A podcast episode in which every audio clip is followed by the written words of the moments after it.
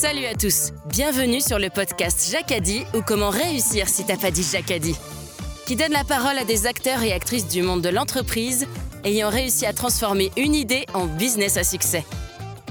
Bonjour, moi c'est Cyril Marie, je suis entrepreneur depuis une vingtaine d'années dans la communication digitale et je dirige Inspire Studio, cofondateur de la French Tech en région Rhône-Alpes, je suis passionné par les belles histoires d'entrepreneurs. Salut, je suis Gérald Debeau. J'ai passé les 30 dernières années dans de belles entreprises à l'international.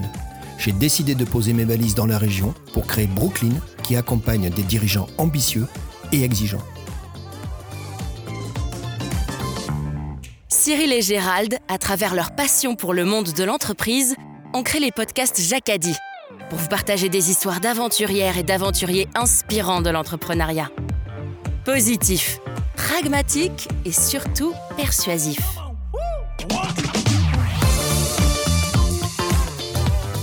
Euh, je pense qu'il faut oser, oser, oser, et donner euh, envie à ceux qui n'osent pas, oser, ou du moins euh, les aider à oser. Toute l'équipe Jacadi tient à remercier notre partenaire, l'établissement des 13 hommes, un hôtel calme et élégant qui surplombe le lac d'Annecy et qui vous accueille dans le respect des protocoles sanitaires. Bonjour à tous et bienvenue dans un nouvel épisode de nos podcasts Jacadi. Aujourd'hui avec Gérald, on a le plaisir d'accueillir Annie Vian, chef d'entreprise et présidente de la délégation de Savoie de l'Association nationale des femmes chefs d'entreprise. Gérald, à toi le micro. Bonjour Annie. Bonjour Gérald. Annie, tu es, bah, c'est très simple Annie, tu es une locale de l'étape. Annie, tu es née à Chambéry. Oui, tout à fait. Tu as grandi sur Chambéry? J'ai grandi sur Chambéry, en fait, sur un petit village euh, sur les hauteurs de Chambéry, et j'ai donc euh, fait ma scolarité sur Chambéry. Annie, tu es, tu es la- je crois que tu es la grande sœur, tu es l'aînée, c'est ça? Oui, tout à fait. Je suis aînée. euh, j'ai, une fr- j'ai ensuite un frère et une sœur. Bon, Annie, quel type de petite fille tu es? Dis-nous tout. Bah, je suis une petite fille, je pense, assez. euh, Enfin, c'est. Normal, comme on pouvait l'être euh, dans, dans, dans les années euh, 60, hein, voilà. Euh, une petite fille qui avait des rêves, euh, une petite fille euh, qui, euh, comment, euh, bon déjà je suis née à la campagne, donc forcément euh, c'était, euh, euh, euh, comment, il y avait beaucoup de choses qui étaient liées à la campagne, aux travaux, euh, parce que je suis issue d'une famille paysanne du côté de, de mon père. Euh, et puis après, avec des, avec des rêves, euh, j'aimais bien coudre, donc j'habillais mes poupées, euh, voilà, donc rien d'extraordinaire. Alors je te propose que l'histoire de la couture, on le garde, hein, parce que je pense que ça va revenir un peu plus tard. Je te vois sourire, mais ça y est, on en a un. voilà. Quand, quand tu dis tu es à la campagne et, et c'est j'ai grandi comme toi dans ce milieu-là, c'est quoi? C'était la ferme? Il y avait les animaux, il y avait tous ces trucs-là? Alors pas chez moi directement, mais euh, oui chez mes grands-parents, parce qu'en fait, euh, on a été élevés par mes grands-parents euh, paternels. Voilà, j'ai eu la chance d'avoir des grands-parents exceptionnels, une grand-mère vraiment exceptionnelle qui nous a donné beaucoup de valeurs. Euh, une mémé, voilà, Oui, une, oui, la une mémé, mémé comme on imagine, avec des blouses, des tabliers, euh, voilà, qui euh, qui nous allait goûter. on, à midi, on n'allait pas à la cantine. Bon, déjà, je crois que ça n'existait pas, mais on, on mangeait avec elle. Elle nous, elle nous choyait. Elle nous a vraiment, enfin, pour moi, toutes les valeurs en fait viennent de ma grand-mère. Et ton grand-père était agriculteur? Oui, voilà, tout à fait. Ben, en fait, les deux. Oui, les deux, oui, bien sûr. Euh, les deux, oui, mais voilà, ma grand-mère était euh, comment a été on, on- a été handicapée, elle a été amputée à, dans les, alors qu'elle avait une trentaine d'années. D'accord. Euh, donc c'est vrai qu'ensuite euh, elle a été un peu plus restreinte, même si elle a été toujours très très active euh, dans les champs.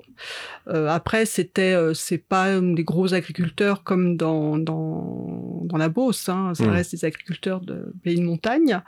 Mais oui oui ils vivaient de ça et j'ai connu les foins, j'ai connu ramasser les pommes de terre, j'ai connu voilà c'était c'était en fait alors pas notre quotidien quand il y avait l'école, mais en fait voilà l'été c'était ça. oui, tu avais les valeurs, Ah, Voilà. de, les valeurs de la terre.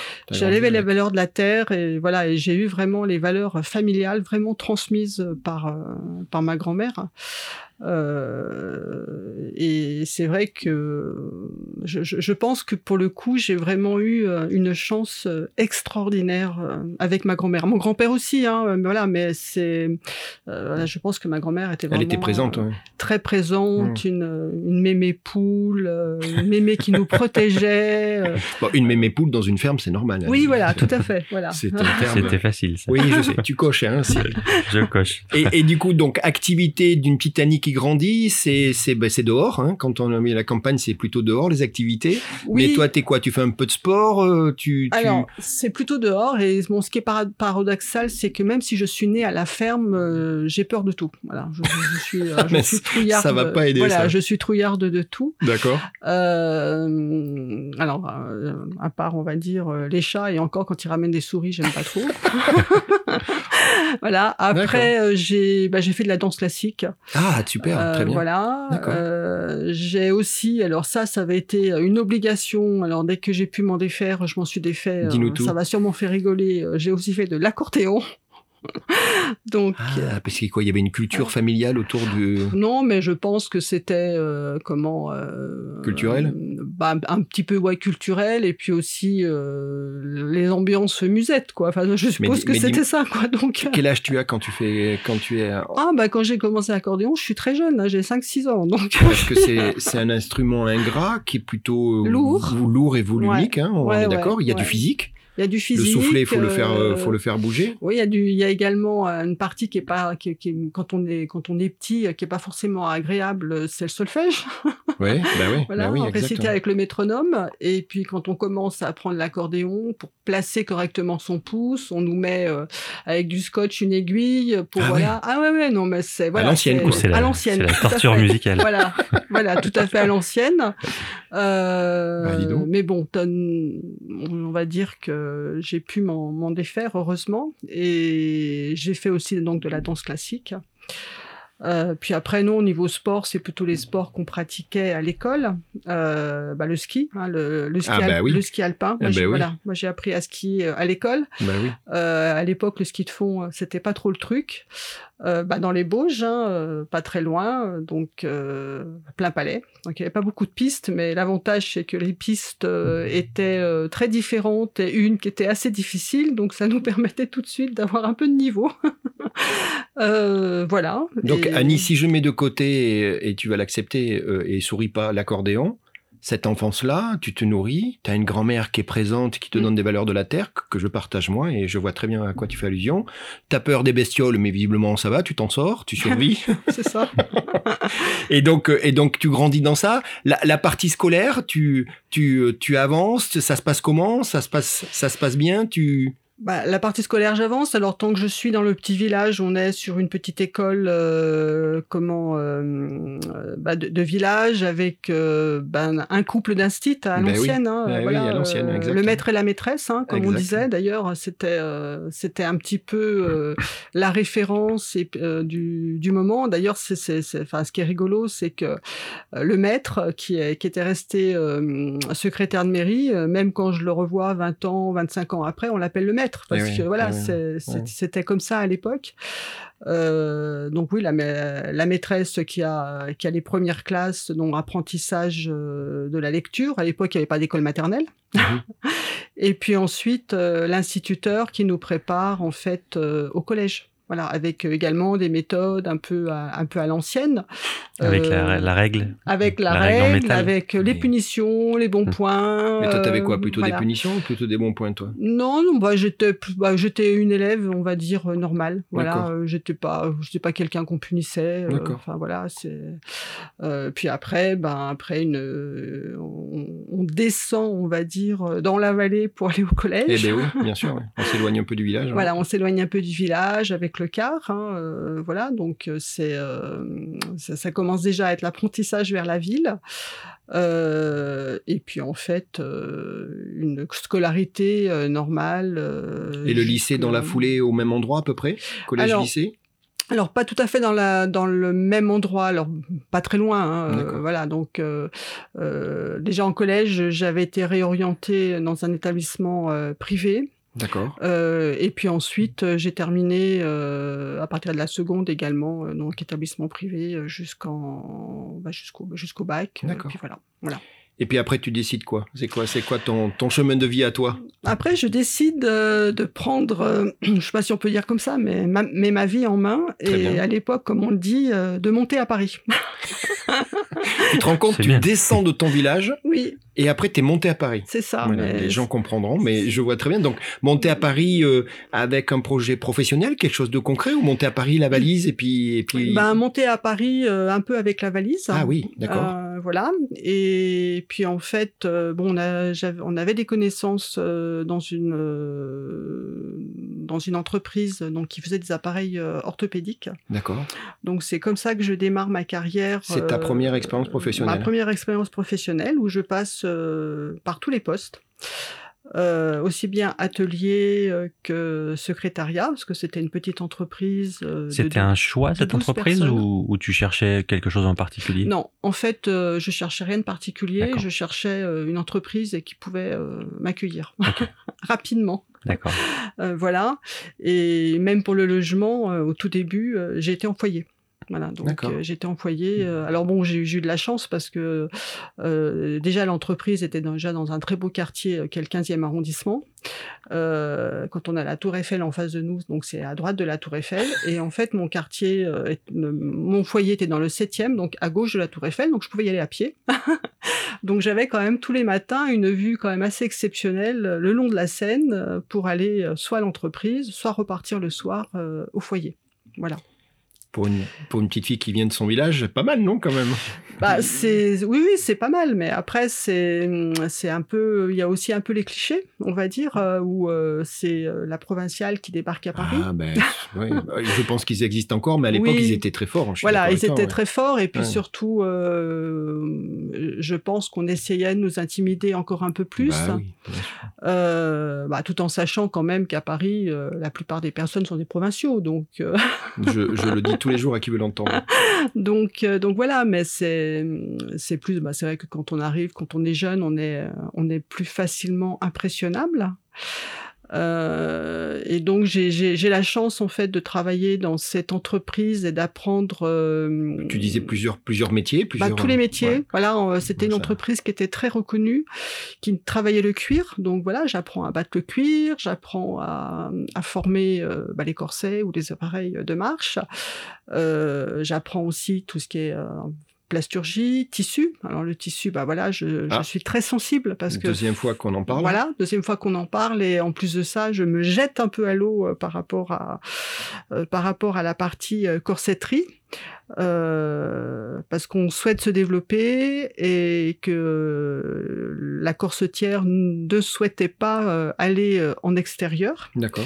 euh, donc surtout en, en milieu hospitalier. Donc, euh, bah, je décide, euh, voilà, parce que j'aime j'aime les challenges et je dis, bah écoutez, moi je suis prête, euh, pourquoi pas, à apprendre, voilà. Et donc je pars avec l'orthopédiste, euh, prendre les mesures Eh comme oui. m'avait montré euh, la corsetière, mais en sachant pas trop.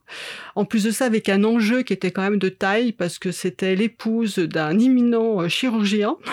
Donc, il valait mieux pas se louper. Un Donc il valait mieux pas Mm. voilà se louper. Donc en même temps l'orthopédiste voulait absolument euh, qu'on réalise le corset.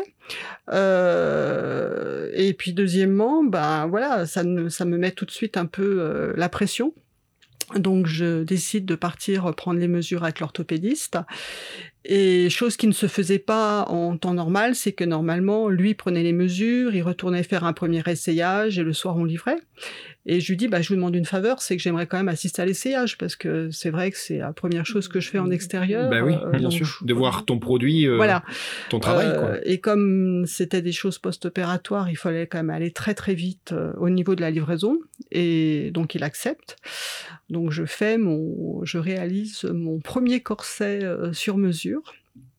Euh, et il se trouve que l'essayage se passe bien, que la livraison s'effectue dans la foulée, euh, bon, pratiquement temps deux, trois heures après. ouais. Voilà, le temps de, de rentrer, de, De- de finaliser et de livrer, ouais. et de livrer. Et je vais, je retourne livrer aussi. D'accord. et en fin de compte, ça, ça a ouvert une, une voie sur la corsetterie en milieu hospitalier. Pour l'entreprise. pour l'entreprise. Et c'est toi qui vas porter ça un petit peu. Donc voilà, c'est moi qui vais porter ça. Euh, et puis ça me pousse aussi à aller peut-être au-delà au niveau de l'entreprise et petit à petit euh, de m'imposer et de m'associer et de devenir co-gérante.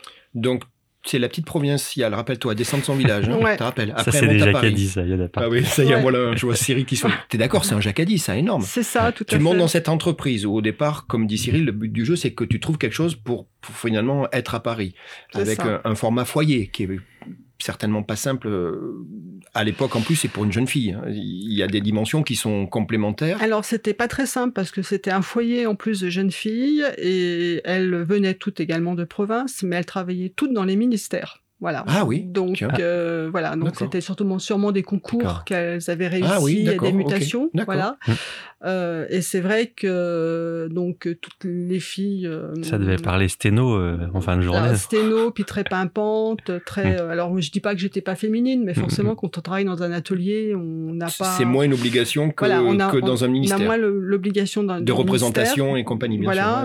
bon, même si j'avais, je travaillais une partie de la, de la journée à l'accueil. Euh, mais c'est vrai que les journées étaient, euh, étaient un peu plus chargées. Puis moi, quand j'arrive le soir, je suis, non seulement je suis crevée, quoi. Donc, et puis il y a un côté physique. voilà, il y a, y a un côté physique, notamment par rapport au cuir. Euh, et puis, euh, bah, le cuir, euh, il y a du tanin. Donc, j'ai bah, forcément, je me coupe les ongles. J'ai les, j'ai, les, doigts, les bouts des doigts qui sont un peu noirs, hein, qui sont noircis. Euh, donc, donc voilà, c'est, aussi ce... Alors, c'est pas que je suis rejetée, mais euh, c'est je, je, je, sens que je suis différent. t'es, pas, pas dans le moule, quoi. Je suis pas dans le moule. T'es l'exception. Voilà, voilà. Mais bon. Mais ça n'a pas l'air de t'avoir euh, pour autant euh, tétanisé, complexé. Alors non, ça m'a poussé un peu plus rapidement. Exactement. À, trouver un appartement. C'est ça, ce que j'allais dire, ouais, tout à fait. en fait ça devient un moteur. C'est ça, et d'acheter mon premier appartement. Oui. Voilà. Super, bravo. D'acheter mon premier appartement dans le 15e arrondissement, donc c'est pas mal. Là, à ce moment-là, tu es toujours dans cette entreprise Je suis toujours dans l'entreprise. Et donc, tu disais, cette entreprise, tu gravis l'échelon, tu dis petit format. Donc, on sait que dans les entreprises petit format, l'avantage, c'est qu'on peut si l'esprit est là, mais visiblement c'était le cas, mm. toucher à plusieurs fonctions. Ça. Donc tu vas engranger de l'expérience. Et à la fin, tu es euh, tu es à partager euh, des responsabilités dans la direction de l'entreprise Alors voilà, je deviens co-gérante. D'accord, Je prends des parts, je deviens co-gérante. Ah oui, carrément, d'accord. Euh, je fais aussi une formation avec la CCI de Paris euh, par rapport à ça. et puis, au bout d'un ou deux ans, je me sépare de mon associé.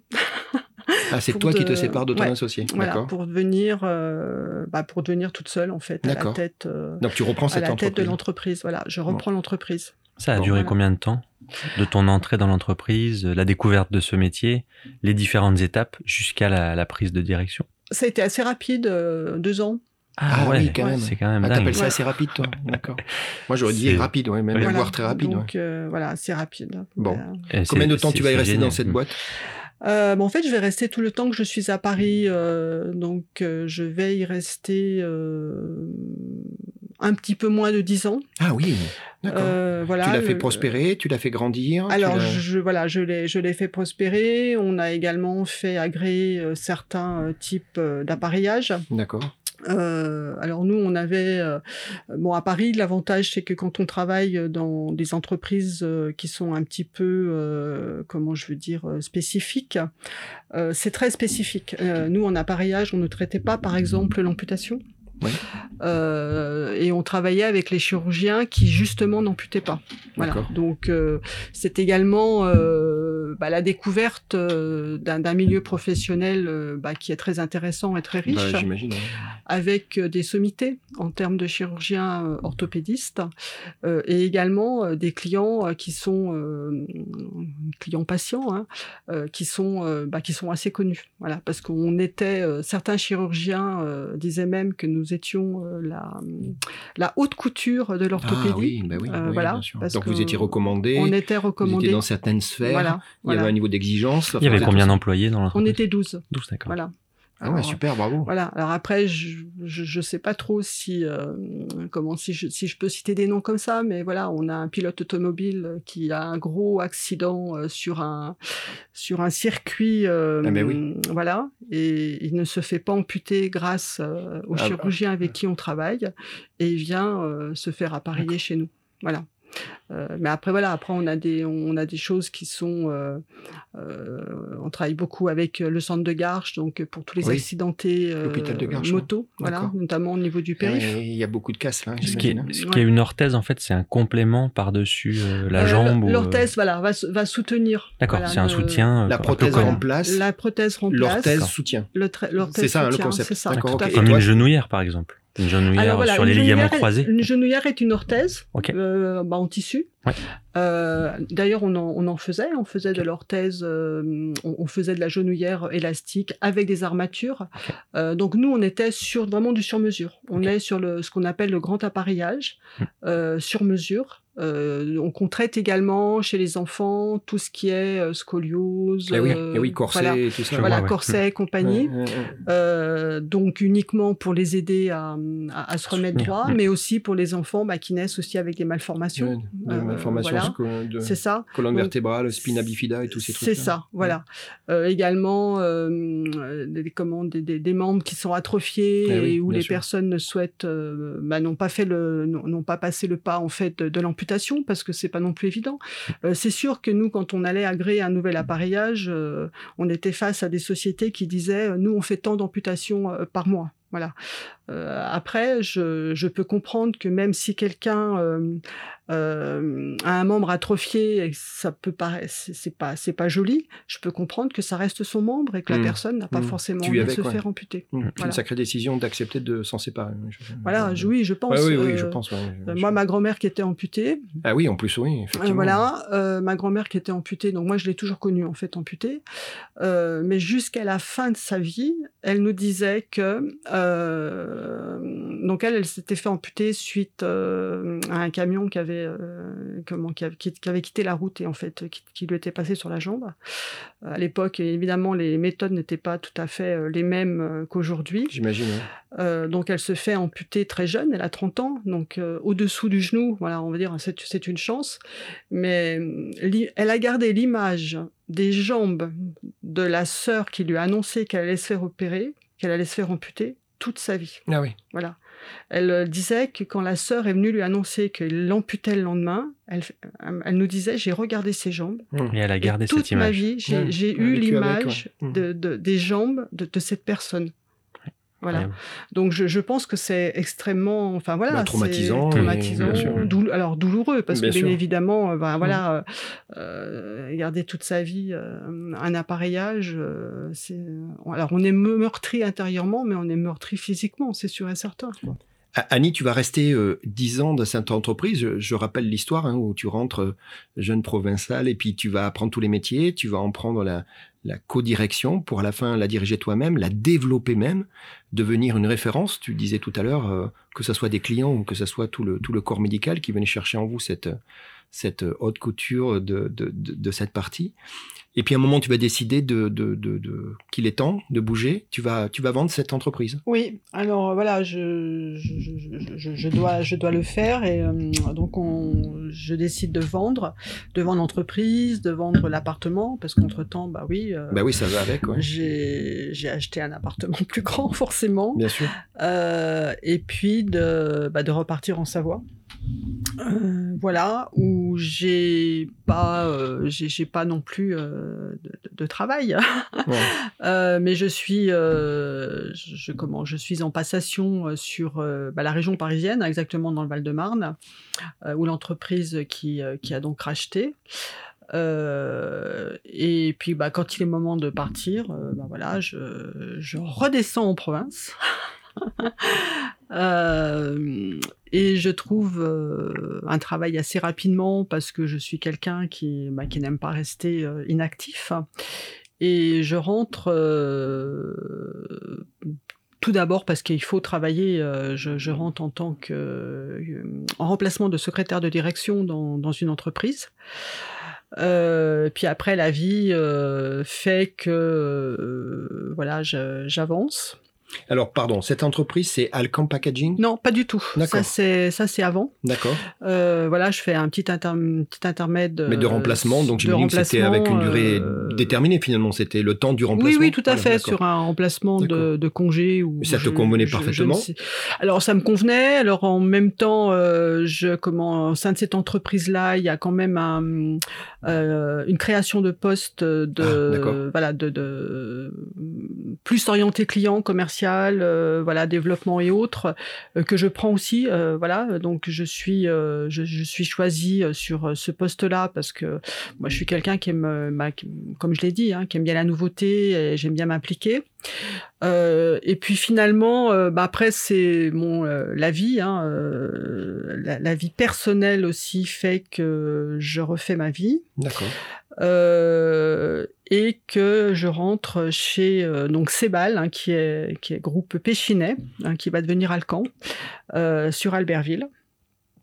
Euh, où là donc euh, je vais euh, je vais être aussi euh, assez rapidement on va me proposer une création de poste au niveau du planning de production parce que l'usine d'Albertville est une, usine qui est assez récente qui est assez qui est très moderne et qui est en plein développement. Voilà. Tu me dis, si j'ai une bêtise, le métier principal de cette activité, c'était de la fabrication, hein, dans la fabrique, de bouchons. Oui. Et c'était essentiellement pour, des, pour de la cosmétique et pharmacie. Tout à fait. Donc j'imagine le bouchon devait avoir certaines particularités pour euh, être compatible avec des produits un peu. Oui, alors euh, l'usine travaille euh, que pour ses propres usines tubes. D'accord. Voilà. Donc nous sur Albertville, on ne fait que la partie bouchon. Euh, donc des bouchons, oui, en effet euh, particuliers, euh, ce qu'on appelle bon bah le, le Cap, mais qui est en fait le bouchon casquette. Hein, c'est le bouchon qui s'ouvre, qu'on trouve dans les shampoings, dans les choses comme ça. mais on fait également du, du, du, bouchon vissé. Et là, on travaille que pour des grandes enseignes. Hein, voilà, L'Oréal, également tous les produits comme Clarins, tous les produits également pharmaceutiques pour les labos comme Novartis. Euh, et comme l'usine est, est, très moderne, euh, l'usine travaille toute seule la nuit, donc on est capable de faire des très grosses euh, quantités. Euh, voilà, donc euh, très rapidement, il faut que le, le, le, service planning en fait se mette en place. Eh ben, J'imagine. Oui. Euh, donc planning, supply chain, euh, et donc c'est euh, le poste. Enfin, en fait, je postule sur ce poste-là parce que c'est pareil. Hein, je rentre en fait en, en intérim à l'accueil pour un remplacement, mais très rapidement, je m'implique au niveau de la production, des relevés de production, des choses et autres, et je postule en fait sur ce poste-là.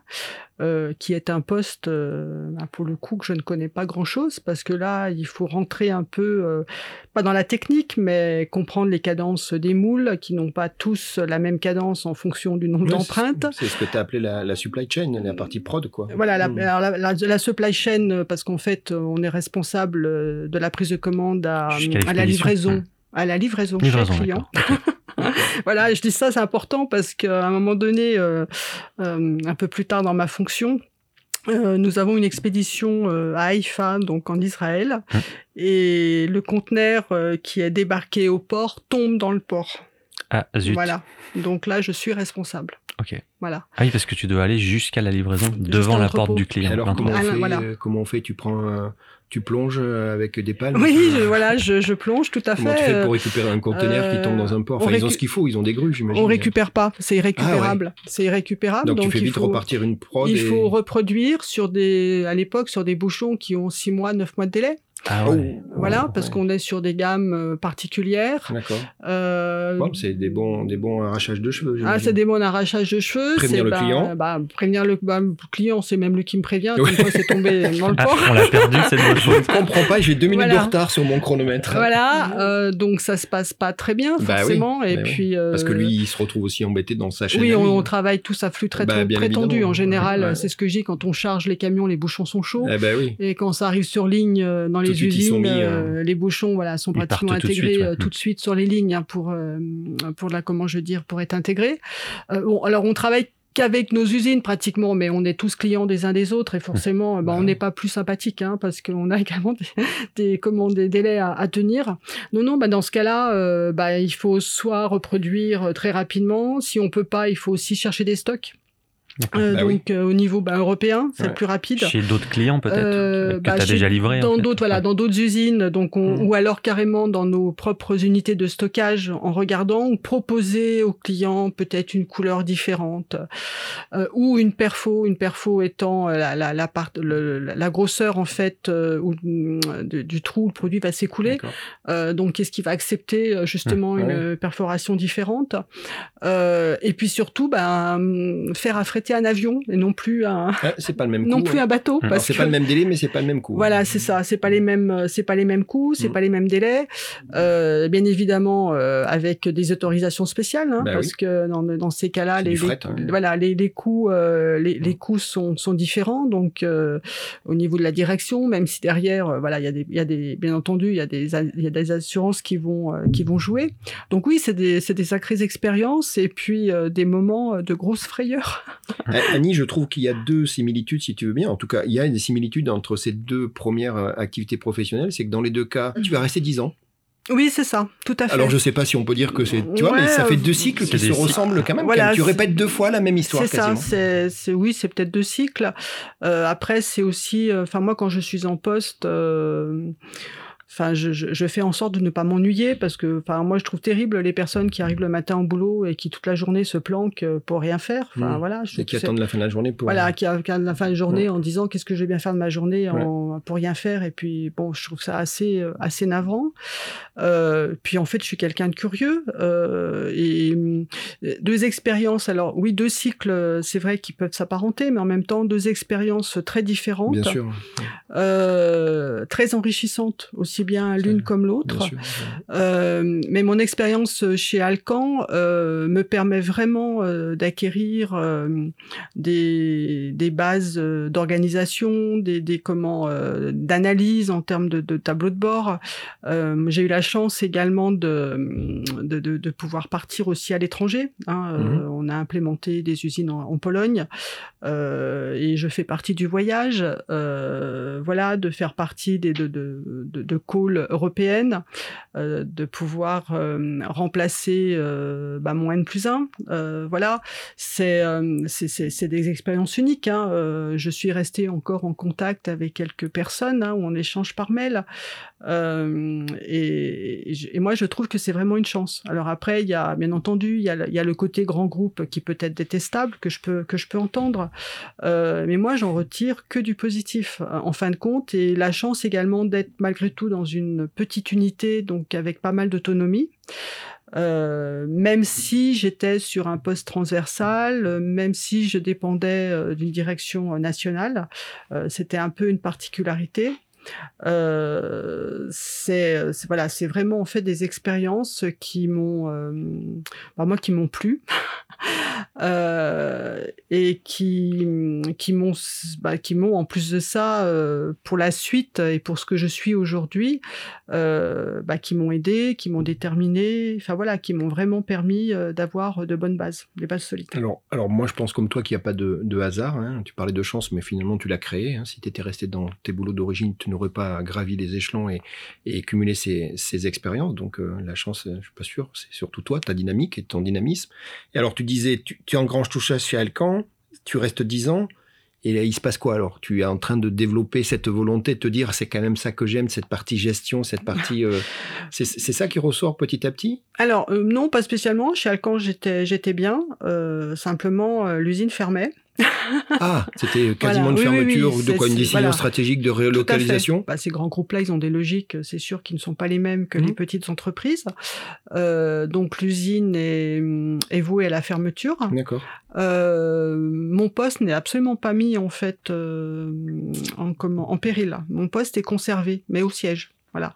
Et il faut savoir que le siège à l'époque, alors on avait un siège parisien, mais qui était en train de, de comment euh, de fermer pour être centré euh, sur euh, sur les usines de production qui étaient dans l'est de la France. Ah d'accord.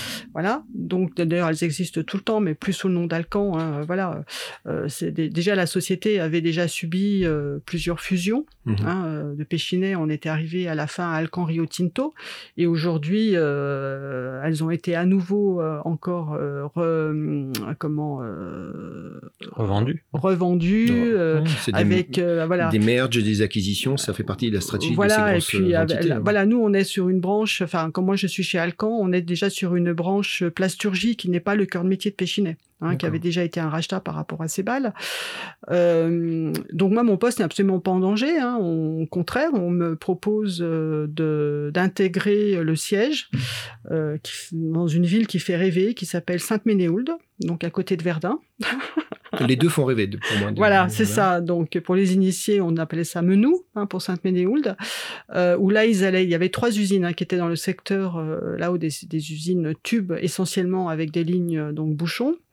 Euh, ils étaient en train de créer une grosse usine qui allait qui allait réunir donc les trois pôles hein, qui étaient entre la Marne et le 54, donc je sais plus le département de la Moselle, je crois. Euh, donc voilà, donc ils étaient en train de réunir ça. Donc moi, mon poste était absolument pas en danger. Euh, j'ai été muté au niveau du siège. Euh, au niveau donc supply chain et achat parce que c'était la même personne et que j'occupais ces fonctions-là. Ah, c'était tes compétences sur Albertville. Mmh. Euh, voilà, et on m'avait proposé quand même quelque chose qui était assez euh, comment sexy, c'est-à-dire que tous les lundis matins, je monte à Sainte-Ménéhould, je sois logé aux frais de l'usine et que je redescende tous les dans la nuit du jeudi à vendredi mmh. chez moi. Voilà. Euh, très franchement, euh, j'avais plus trop envie de cette vie-là. Mm. Euh, même si mes enfants étaient grands et allaient partir euh, soit euh, en, études supérieures, soit dans... C'était à l'époque, c'était plutôt en études supérieures. moi, c'est un choix de vie. Annie. Voilà, j'avais pas spécialement envie de partir. Voilà, même si la, le, métier me plaisait, l'environnement me plaisait, mes collègues, j'avais aucun souci. donc, ben, je, je, fais en fait de ce de, de, de, de, bah, de, de ce comment je veux dire euh, euh, de cette proposition de cette proposition là euh, bah, je décide de, de, faire autrement en me disant bah, bah voilà mon cycle va s'arrêter là et puis je, je referai autre chose. Je vais décider d'autre chose. Voilà. Et c'est vrai que bah, je, je, pensais en fait un petit peu à, à l'entrepreneuriat d'autant plus bon j'avais j'avais été approché par rapport à faire des études de marché, euh, bon, des choses comme ça. Euh, je, bien entendu, je, je recherche également euh, du travail et j'ai une proposition d'ailleurs de, de, de, supply chain euh, ou non d'acheteuse euh, dans, dans, une grosse entreprise de comment qui faisait des articles pour salle de bain, mais bon, je en fait, je donne pas suite. Euh, et j'ai également euh, une proposition euh, d'étude de, marché sur les D3E, donc les déchets électroniques, d'équipements électroniques électriques. Euh, je connais pas forcément les D3E, mais en fait, euh, c'est de la gestion de stock. Voilà, on reçoit beaucoup de stock et on doit traiter pour. Donc en fait, on désosse des ordinateurs et on range les composants pour pouvoir les, réutiliser. C'est ça. Alors, euh, c'est pas que des ordinateurs, hein, parce que là, il se trouve que nous, on travaille beaucoup sur les sur les box. Euh, mais en fait, c'est ça. En fait, on c'est une production artichaut, c'est-à-dire au lieu d'assembler, on désassemble. et en fait, très rapidement je, trouve un partenariat avec une entreprise euh, haute-savoyarde. Euh, et je décide aussi par rapport à, cette étude de marché bah, de créer euh, une entreprise pour commencer, mais avec un statut d'entreprise adapté, donc employant des personnes en situation de handicap, mmh. euh, mais avec un statut juridique. Hein, nous sommes des sociétés anonymes, euh, parce que bien souvent l'handicap n'est pas toujours bien compris au niveau de, de, de, de l'entreprise. Hein. Il y a ESAT et entreprise adaptée. Donc nous, nous sommes une entreprise. Euh, et justement, ça me permet de remettre l'humain au cœur de mes préoccupations. C'est une très bonne idée, Annie. Voilà. Ça va bien. Parce que quand parfait. on voilà, quand on sort de d'un grand groupe, euh, même si, enfin moi j'étais très contente et très heureuse de ce que je faisais, il y a une chose qui est qui est difficile et qu'on oublie souvent dans les grands groupes, c'est justement l'humain. Euh, parce qu'on est, aux objectifs, on est, euh, ce, qui est, très bien, hein, euh, mais on, devient dur pour soi-même, on devient dur pour ses équipes, et bah, l'humain est complètement oublié. Donc c'est de se dire, on remet l'humain, et puis surtout tout ce que j'ai pu apprendre, bah, je vais en faire bénéficier des structures qui n'ont pas l'habitude de travailler comme ça, et ce qui permet aussi d'accrocher des clients, des services achats. Euh, qui parlent le même langage que qui sont sensibles à votre alors qui sont sensibles mais en même temps dont moi j'ai les codes. D'accord. Voilà euh, parce que forcément, quand on travaille avec euh, des grandes entreprises euh, qui en plus comment ont des démarches bah, qui sont très sensibles de celles que dont j'ai connues, qui travaillent avec des très gros logiciels, hein, je pense notamment à SAP, mmh bah, ils vont pas travailler avec une petite entreprise provinciale qui connaît rien à rien, qui va rien faire. Mmh. D'ailleurs, quand on est audité, c'est ça. puis en fin de compte, bah, ils se rendent compte que voilà, on a on a des on a des solutions on a des méthodes. Oui, et que tu as adapté d'autres outils pour répondre à cette demande. Voilà, euh, voilà qu'on va adapter. Moi, très rapidement, quand je crée des entreprises, par exemple, c'est ce qui est, hum, ce, comment, ce qui peut paraître, euh, comment, euh, je sais pas si ça peut paraître innovant, mais moi, très rapidement, on, on, est certifié ISO 9001. Voilà, c'est pratiquement c'est un objectif. Je le fais en même temps pratiquement de la création parce que euh, ce sont des ce sont des, des, métiers qui sont très encadrés, euh, qui vont demander derrière également euh, pas mal pas mal de transparence, pas mal de procédures. Donc je mets ça en place, mais mmh. c'est ça fait partie des, des gènes de l'entreprise. Hein. Voilà, ça fait partie des gènes et ça fait partie aussi voilà quand j'étais chez Alcan, j'étais moi-même auditrice sur sur plusieurs comment je veux dire références donc c'est quelque chose tout de suite qu'on met en place, euh, voilà, et euh, qui permet aussi de, rassurer les clients, de rassurer et de mieux vendre aussi, Voilà, même si on sait quand on est en production que euh, l'ISO, bien souvent, voilà, mm. c'est un grand mot pour pas grand chose, mais le fait d'être ISO, le fait d'envoyer le, d'envoyer le, comment je veux dire le diplôme, bah, ça rassure mm. l'entreprise qui est en face. Bien sûr. Donc, donc là, Annie, c'est quoi? C'est une, c'est une création d'entreprise? Oui, c'est une création d'entreprise. On est quoi? On est en, en juillet 2011 on est en juillet 2011, on crée voilà l'entreprise. Ton entreprise s'appelle D3E D3E. Alors, alors j'ai les trois E. Il y en a un, c'est équipement. Le deuxième, c'est électronique. Et le troisième, c'est électrique. C'est ça. Et le A? Alors le A, il, peut aussi se raccrocher au dernier E avec adapté. Très bien, d'accord. J'ai la totale. D'accord. Donc ça, c'est le nom de ta boîte. Tu crées cette boîte. C'est ça. Euh, on démarre à quatre salariés. le pluriel commence à deux, il paraît. Donc bon. Et toi, tu es quoi? Tu es directrice générale, c'est ça? Tu prends le. Alors oui, mais bon, à l'époque, euh, on va dire, euh, je fais aussi bien, euh, je m'occupe aussi bien de l'atelier que de charger ou décharger les camions. je suis surtout au plus proche de, des équipes. Hein, voilà, donc on, met petit à petit. Tu connaissais ce format de, de, de, de, petite entreprise dans ta première expérience professionnelle dans l'orthopédie où oui, au début tu disais on est multitâche parce qu'on est obligé de faire c'est ça, on est multitâche, sauf que quand j'arrive à Paris, l'entreprise existe, elle est déjà. C'est pas voilà, faux. Voilà, elle est Alors que là, tu, tu, tu l'as créé, là, tu dois tout créer. Là, là, on l'a créé, euh, et puis euh, on, est sur des métiers en 2011 euh, qui, bon, c'est des métiers de l'environnement, mais c'est des métiers aussi qui sont un peu nouveaux. Ah bah j'imagine, oui. Le chemin a dû être euh, énorme depuis dix ans. Oui. C'est ça. Euh, donc c'est aussi, même pour moi, hein, c'est euh, si, on, on, part un peu à l'inconnu, les, les premiers contrats ou les premières demandes que me, qu'on me fait, bah je, je, pars complètement à l'inconnu et je m'engage sans trop savoir derrière, est-ce qu'on va être capable de démonter, est-ce qu'on va être capable de respecter les procédures. Alors j'ai la chance de travailler avec, avec une entreprise qui... Euh, qui, est bien structuré au niveau, euh, au niveau du QSE, donc de la qualité, sécurité, environnement, euh, qui connaît très bien aussi la partie informatique. Euh, et on s'entend, euh, voilà, le feeling passe et ils me font confiance. Et c'est vrai que voilà, ben, quand les appareils arrivent ou quand on essaye de deviser, euh, ça arrive. Je dépiote l'appareil, j'essaye de voir avec la procédure qui m'est envoyée si je sais faire. On essaye de mettre ça en ligne, en ligne de production. Et puis, ben, petit à petit, euh, l'entreprise euh, grossit et nous arrivons, euh, voilà, dix ans après, parce que voilà, ça, ça fera dix ans. En fait, on est 25 salariés. Tu sais ce que dit Vincent, ton fils, sur cette partie-là? Il dit Je suis pas surpris du parcours de ma maman, de ma mère, ouais. parce qu'il dit Elle a toujours démontré beaucoup de courage et beaucoup de force de travail. Et quand il me dit ça, j'aime beaucoup parce qu'il y a les deux. Tu peux avoir du courage et puis finalement, hein, tu l'as dit tout à l'heure, hein, mm j'essaie de me planquer, puis j'essaie de pas me faire choper. Mmh. Mais toi, tu avais les deux. C'est-à-dire que, regarde, on vient de faire, on est dans ta troisième euh, euh, expérience professionnelle.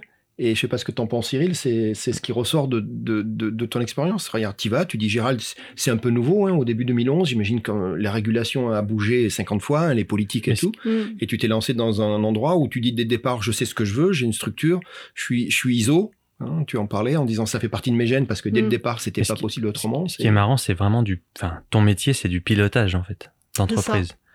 Alors que tu as des gens qui vont avoir un métier qui vont tout le temps vouloir changer d'entreprise mais en gardant le même métier. Et ce que je trouve intéressant, c'est cette capacité à avoir envie de découvrir, d'apprendre et de gérer en fait. C'est vraiment après de la gestion d'entreprise. C'est euh, incroyable sur les différents parcours. Il y a, il y a quelque chose qui m'a fait sourire, moi, c'est, et, désolé pour mon ignorance, mais, mais cette entreprise, elle est située à Barbie. Oui. Alors B-A-R-B-Y. C'est ça. D'accord. Et B-R-B-Y, c'est Barbie et c'est en Savoie. En Savoie. D'accord. Tout à fait. Très bien. À côté de Chambéry. C'est à côté de Chambéry. Mm. D'accord, d'accord. C'est sur la banlieue de, Chambéry, oui, oui, oui, on touche. Hein. Tout à fait, on touche. Ouais, Et donc, on en a parlé tout à l'heure, ce concept d'entreprise adaptée, qui est le A finalement. Hein. Il y a trois E et un A, hein. rappelez-vous, c'est ça, le, titre. Euh, euh, c'est chouette parce que finalement, il y avait cette mission et tu as dit, euh, j'ai connu un peu la même chose moi aussi, mais tu quand on est dans un grand groupe, on peut, à des moments malheureusement, même si c'est pas voulu, euh, s'éloigner de l'humain ou on est dans des autres temporalités qui sont plus de, de, court terme. Le, le, le, la particularité, c'est que, c'est que toi, dès le départ, tu vas mettre cet humain à travers cette mission d'intégrer des gens euh, qui, euh, alors c'est des gens qui ont quoi, des, des, des handicaps de, de, de mobilité, de alors en fait, c'est tout handicap. Euh, il y a de l'handicap psychique hein, qui, est le, ben, qui est le plus compliqué parce que c'est un handicap qui est invisible. Bien sûr. Après, on a des personnes qui ont eu des métiers difficiles, je pense notamment au bâtiment. Ah oui. voilà, donc qui ont, bah, qui ont des problèmes d'articulation, des choses comme ça, donc qui ne peuvent plus, voilà, qui, qui, ont des contraintes.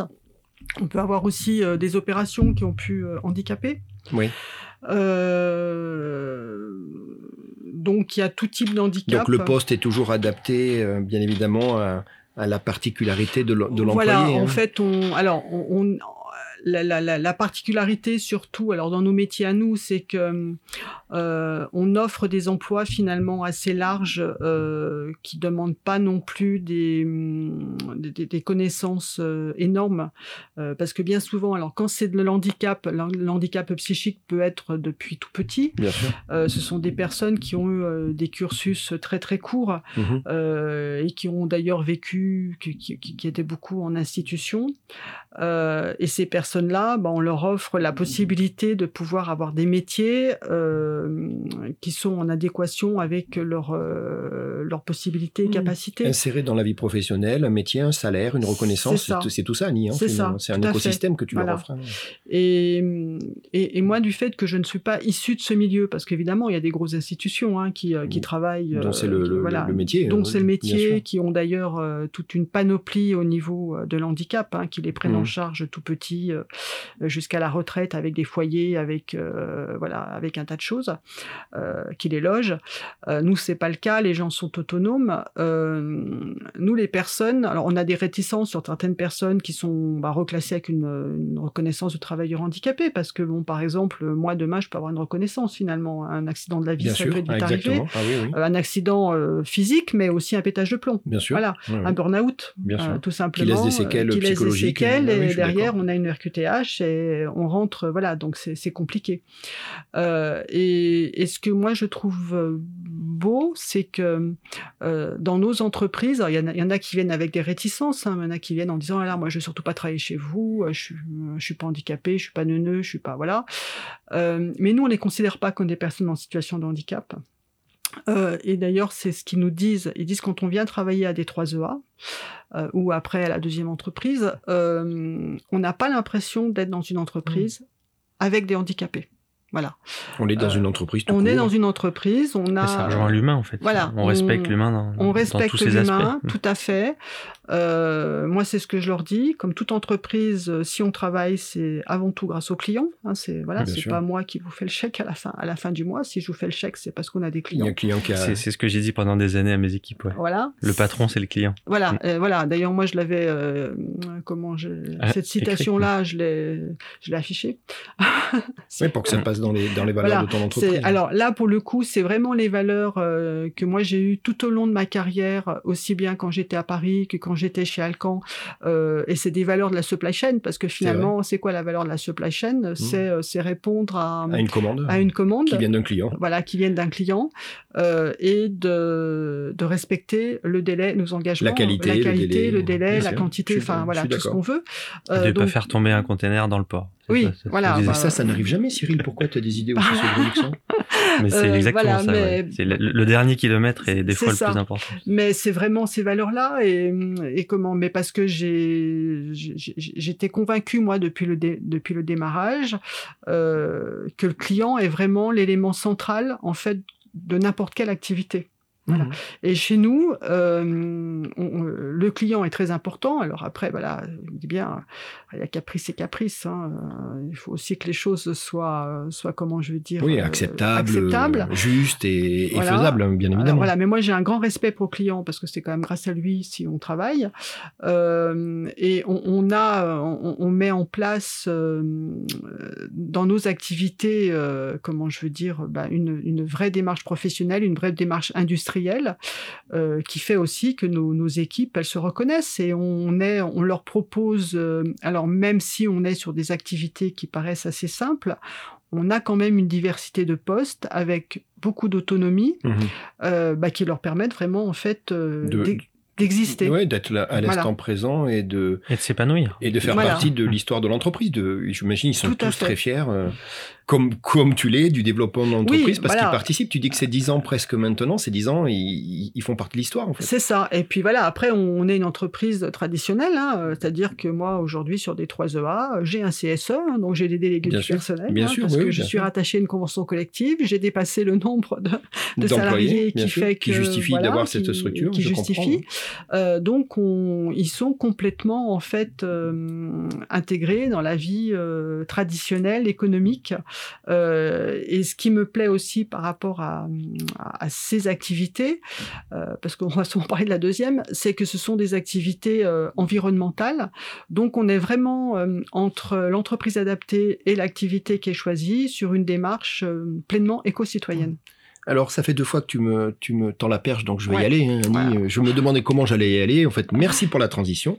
Donc, tu es quand même très occupé c'est un truc prenant et, je sens ta passion était dedans. Et euh, au bout de cinq ans, tu vas malgré tout, le, malgré le fait que tu sois très occupé, tu vas créer une deuxième entreprise, une deuxième activité. Mm. Et alors la première, c'était l'humain. Et la deuxième, bah, ça va être autour de, de tout ce qui est l'environnement. Et c'est une entreprise qui s'appelle EVALP et qui est, euh, va travailler dans, dans l'environnement de l'espace vert. C'est ça. On est toujours à Barbie, B-A-R-B-Y, qui est à côté de. ça se touche, c'est ça, c'est le même, euh, le même. Les deux entreprises sont. sont ah bah c'est le même bâtiment, hein, voilà. bâtiment. en fait, on mutualise aussi certains, certains services. Hein, voilà. Alors, ça répond à quoi? C'est une opportunité ou c'est un besoin d'aller créer EVA Alors, ça répond aussi à une demande client. Ah oui, euh, d'accord. ça répond à une demande client. Euh, bah, c'est un peu aussi comme l'histoire de D3EA où on a, on a des activités qui répondent simplement à des demandes clients. Euh, c'est vrai que hum, l'activité espace vert, c'est souvent des activités qui sont faites en espace vert. Moi, j'avais pas spécialement au début envie de faire des espaces verts, mais c'est quelque chose qui est fortement demandé au niveau des entreprises. Euh, et donc finalement, on décide euh, de créer une entreprise adaptée en espace vert. Euh, donc je monte un dossier. Alors déjà, je crée l'entreprise et je monte un dossier pour avoir l'agrément, qui ne vient pas tout de suite. Donc en fait, j'exploite sur des 3 EA avec avec des équipes en espace vert, et on obtient l'agrément en 2018. Voilà. Euh, et donc là, on, est donc un tu petit crées peu moins de VALP. 10, hein. Tu crées VALP en 2016 et l'agrément va arriver deux ans plus tard, c'est ça? C'est c'est pour les collectivités surtout? Euh, on- pour tout le monde. Tout le monde, d'accord. Voilà, tout le monde. Euh, on travaille euh, alors pour les entreprises, Euh, pour les collectivités et pour les particuliers. L'année dernière, euh, on est en fait, je demande un agrément service à la personne euh, qui permet également de toucher une clientèle de particuliers et de pouvoir défiscaliser. Voilà. Donc moi j'entends, c'est de l'entretien, on parle de tonte, de taille, hein, tout ce qui Oui. est dans l'espace vert. Il y a de l'élagage, Ouais. euh, il y a de la propreté urbaine Oui. Alors, et je vois, euh, je, je vois même marquage au sol. Enfin, il y a, il y a toute Oui. une activité que tu vas développer en fait. Ça va, tu vas enrichir ton ton ton, ton offre en fait. ton- Oui, c'est ça. Bon, en fait, on va également s'adapter à la demande de nos clients. certainement, oui, j'imagine. Euh, voilà, donc par exemple aujourd'hui, euh, l'activité qui se développe, alors on- bien entendu, à part la partie, euh, on va dire, entretien euh, euh, traditionnel et surtout actuellement parce qu'on est en pleine saison. euh, Ouais, tout ce qui est tonte et tout ce qui est lagage et tout, euh, compagnie, voilà. Mais les lagages, normalement, c'est plus en fin d'année et en début d'année. Et là, on a une très très forte demande des lagages parce qu'on a vraiment, euh, j'ai vraiment un responsable euh, euh, sur EV Alpes euh, qui, euh, qui connaît très bien son métier, qui techniquement euh, tient la route. Euh, qui, euh, qui fait du diagnostic au niveau des parcs immobiliers. On travaille avec euh, des grosses sociétés euh, De gestion de parcs immobiliers Alors pas spécialement de parcs immobiliers, mais des grosses sociétés. entre autres, on travaille avec une entreprise qui fait des cartons en Savoie, mais ils, ont un parc, un- comment je veux dire, un parc arboré et de la forêt qui est assez impressionnante. Non pas pour les couper et refaire derrière de la pâte Hmm. de carton, mais parce que c'est des vieilles usines qui étaient faites comme ça, Hmm. avec euh, les parcs aussi, euh, comment, euh, de maisons, avec euh, ils logeaient leur personnel, voilà. Donc on, on a encore ce type d'entreprise de format, ouais.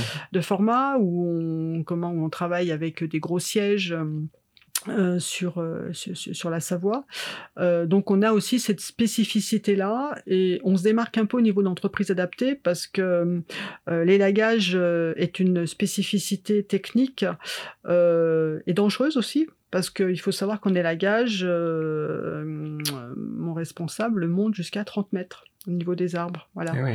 Donc c'est vrai qu'on se dénote aussi par rapport à ça. La mais- capacité à aller faire des Travaux en hauteur. Voilà, Mm. voilà. D'ailleurs, on a travaillé il n'y a pas très longtemps euh, une propriété qui était en dessous. Là, des- D'accord. des- Où il y avait des besoin d'aller, Ouais, euh, tout à fait. Aller chercher assez haut avec tout le sécurité, Voilà. les nacelles et tout le matériel qui va Alors, avec. hein. euh, nacelle à cette hauteur-là, voilà, il monte plutôt, il grimpe plutôt. hein, Ah oui, carrément, c'est carrément du- dans les arbres. C'est ouais, les- c'est c'est vraiment travaux en hauteur. C'est ça, euh, voilà. c'est Il ça le grimpe, rappel. voilà. euh. Mais après, on a aussi les nacelles, on a les permis, hein, les permis nacelles, hein, euh, donc, euh, qui sont des, des permis en fait caristes euh, adaptés. Euh, oui, oui, mais tout à fait. Annie, euh, on, on a une grosse activité professionnelle, puis toi aussi, tu as... Alors moi, j'ai appris un truc que j'aime beaucoup, mais tu me l'as- tu me l'as dit, tu as une passion, c'est la mode en général. Et Ouais. attention, qu'on soit bien clair, Annie, ne me regarde pas comme ça. La mode, c'est pas spécialement faire les magasins. On est bien d'accord, Ouais. Annie. Hein. C'est c'est la beauté du tissu. et- Ouais.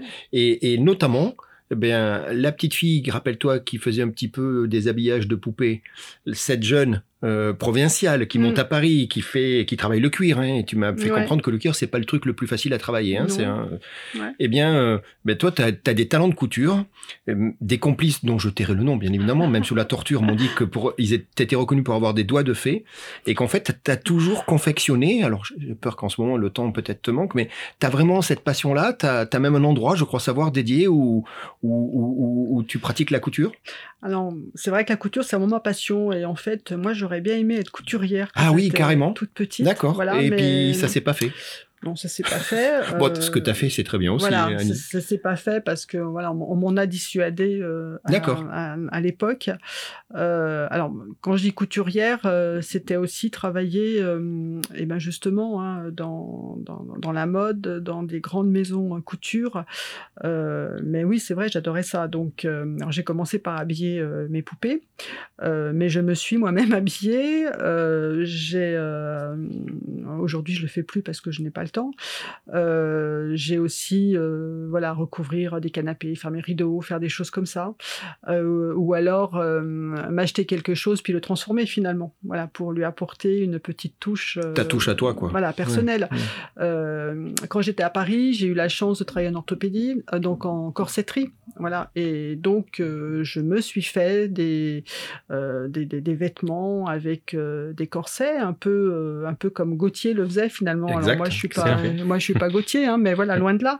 Mais je, je, sais faire un corset sur mesure, je sais balayer, je sais faire un, je sais faire un, lassage, euh, voilà. Donc euh, euh, c'est c'est des choses, oui, qui qui, qui, m'ont toujours en fait tenu à, cœur. Et j'aime bien en fait euh, moi je suis assez euh, comment classique dans, dans, mes choix je pense. Euh, j'aime bien ce qui est travaillé. J'aime bien ce qui est vraiment voilà qui met en valeur en fait la femme. Ouais. bah, puis qui met en valeur la femme. Ce qui est près du corps qui, qui va révéler justement comment les formes euh, et je, dans, mes goûts, je suis assez classique. Hein. Moi, je suis plutôt, je suis plutôt Chanel. euh, donc c'est, oui, c'est vraiment, ça reste une passion. Alors, j'aime aussi faire les boutiques. Hein. donc... non, je, je, pense que c'est un tout. Parce que dans les boutiques, ou que ce soit les magazines ou les boutiques, il y a de l'inspiration. Tu vois les tissus. Tu, toi qui as des yeux en plus, tu sais comment derrière le, le quel est le travail qui a été fait. Tu as le plaisir de les porter. C'est un ensemble, non, Annie Finalement, c'est un écosystème. Oui, sûr on m'a dit que tu aimais aussi aller passer du temps parfois pour aller seulement choisir euh, une étoffe, un tissu qui te plaît, aller chercher un imprimé. Enfin, pour moi, j'ai compris que c'était. C'est même euh, terrible parce que des fois, euh, j'achète des, tissus que je j'emmagasine de côté parce que j'ai pas le temps, mais juste pour le plaisir d'avoir acheté Donc du tissu. Donc tu as un petit stock de J'ai un petit stock de, tissus. voilà. Mais ce qui est bien, c'est que comme la mode se renouvelle, je suis persuadée que mes tissus Ça vont revient. venir un jour à Au contraire. voilà. Bon, malheureusement, en ce moment, T'as un peu moins de temps. Voilà, j'ai un peu moins de temps et puis euh, j'ai aussi quelque chose euh, qui, qui, va avec le temps, c'est que avec l'âge, j'ai une moins bonne vue. Ah, et pour la couture, il y a besoin d'être très bah, précis. déjà juste pour mettre, enfiler le fil dans l'aiguille, que ce soit l'aiguille que je tiens à la main ou l'aiguille qui est sur la machine à coudre, parce que j'ai une machine à coudre, euh, ça devient de plus en plus compliqué. Ouais, c'est un travail de précision. Voilà, hein. Et notamment quand on travaille sur des tissus foncés.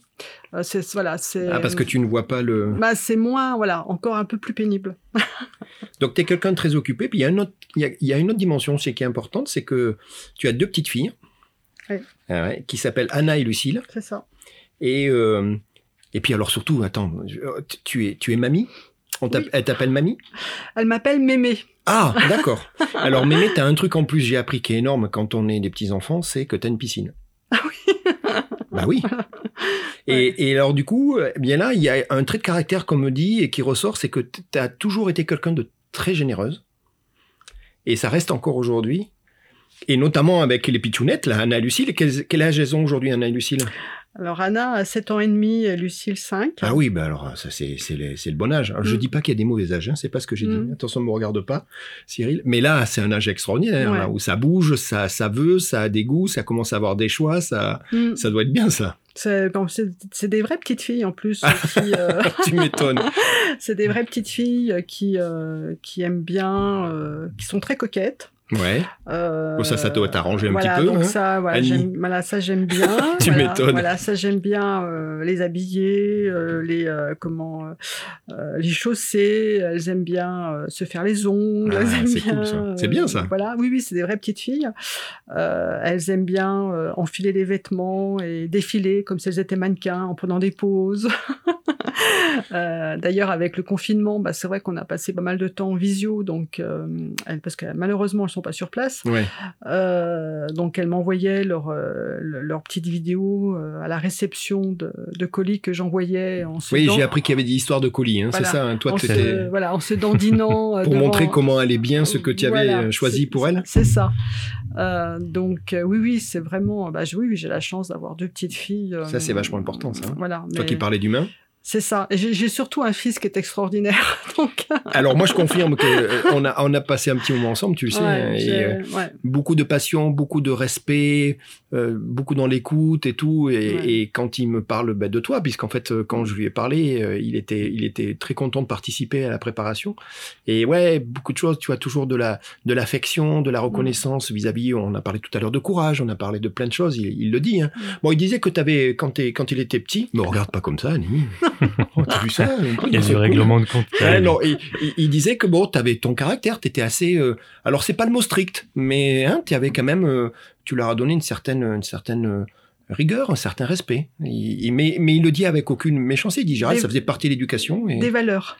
Alors, voilà, le mot valeur, mais, mais euh, voilà, tu les, tu les poussais, les valeurs. Hein, elles n'allaient pas directement à eux. C'est toi qui les poussais, les valeurs. Tu avais euh, la bah, volonté que ça soit bien compris. Voilà, je moi, je n'ai jamais, euh, je n'ai jamais levé la main sur mes enfants. mais par contre, c'est vrai que euh, je leur ai toujours inculqué, je pense, déjà le goût du travail. Mmh. alors, je leur ai appris qu'on n'avait rien sans rien. Voilà, mais bon, ça, je pense qu'ils l'ont certainement vu déjà euh, au travers de. Euh, ne serait-ce que de ton histoire à toi aussi, voilà, exactement. Hein. Euh, c'est ça. J'ai la chance d'avoir deux enfants qui ont vraiment, voilà, qui ont, qui ont très bien euh, qui ont mené euh, déjà scolairement euh, des, leurs études très très bien et qui derrière bah, travaillent tous les deux et qui ont, qui, ont des belles vies, hein, il n'y a, y a, pas de souci. Mais c'est vrai que je suis assez proche de Vincent et je pense que l'inverse est vrai. L'éloignement, même si c'est à l'autre bout de la France, l'éloignement est difficile. Ah je pense aussi bien pour lui que pour. et puis pour les pitchounettes aussi. Enfin, voilà, tout le monde le vit comme ça, hein, j'imagine. Hein. Donc heureusement qu'elle a visio, même si ça remplace pas l'humain, mais, mais là, ça y est, on ressort un petit peu, oui, euh, bah, ça bouge plus facilement. Normalement, euh, je vais les récupérer euh, comment, au train début juillet. Ah, très bien, pour, une partie vacances chez, voilà, voilà, ce sera chez mes, toi. mes premières vacances l'année dernière, j'avais pas pris de vacances, donc voilà, c'est une petite semaine avec les enfants et Vincent restera quelques jours, donc ah, c'est cool, super. Voilà, je suis, voilà, c'est vraiment le c'est la prochain petit bonheur qui va, petit grand bonheur qui va arriver, ça c'est vraiment top. Super. Voilà. Annie, on vient de, de, de, bah, de convenir d'une chose importante et qui est évidente dans ton parcours, c'est que tu es plutôt quelqu'un d'occupé. Et tu nous as dit tout à l'heure avec un petit sourire en coin que tu n'aimais pas ne pas être occupé, donc je comprends que c'est ses volontés. On a validé ensemble que tu es à la tête de deux entreprises, hein, avec tout ce qu'on peut imaginer de d'occupation, de tracas, mais aussi d'opportunités pour développer euh, tes deux entités. On en a dit que même si c'était moins le cas en ce moment, mais ton temps de libre, à un moment en tout cas, il y avait des passions, notamment la couture. Tu te retrouves avec Anna et Lucille qui, à un moment ou un autre, utilisent aussi un petit peu de, de ta bande passante et c'est bien normal. Eh bien, moi, j'aurais pensé que tu étais euh, rassasié et qu'il y avait plus trop de temps pour, pour, pas grand chose. Et puis c'est pas le cas, Annie. Il y a quelque chose qui va rentrer dans ta vie, que tu vas côtoyer. Tu, vas rentrer dans un format associatif. Tu veux m'en parler un petit peu? Euh, oui, donc je suppose qu'il s'agit de mon adhésion à FCE, donc Femmes Chefs d'entreprise. Donc on parle de la FCE, c'est les femmes chefs d'entreprise, c'est une association euh, nationale? Oui, c'est une association nationale, tout à fait, qui existe depuis 1945. Euh, Alors Annie, moi je tombe des nues, parce que sincèrement, une association femmes chefs d'entreprise, et tu es d'accord avec moi, juste d'après-guerre en fait, hein, 1945, ça. en imaginant tous les deux la condition de la femme en 1945 ou à ces ports-là, mm. c'était un sacré challenge. Cette euh, Yvonne Edmond Foinan, elle était absolument exceptionnelle.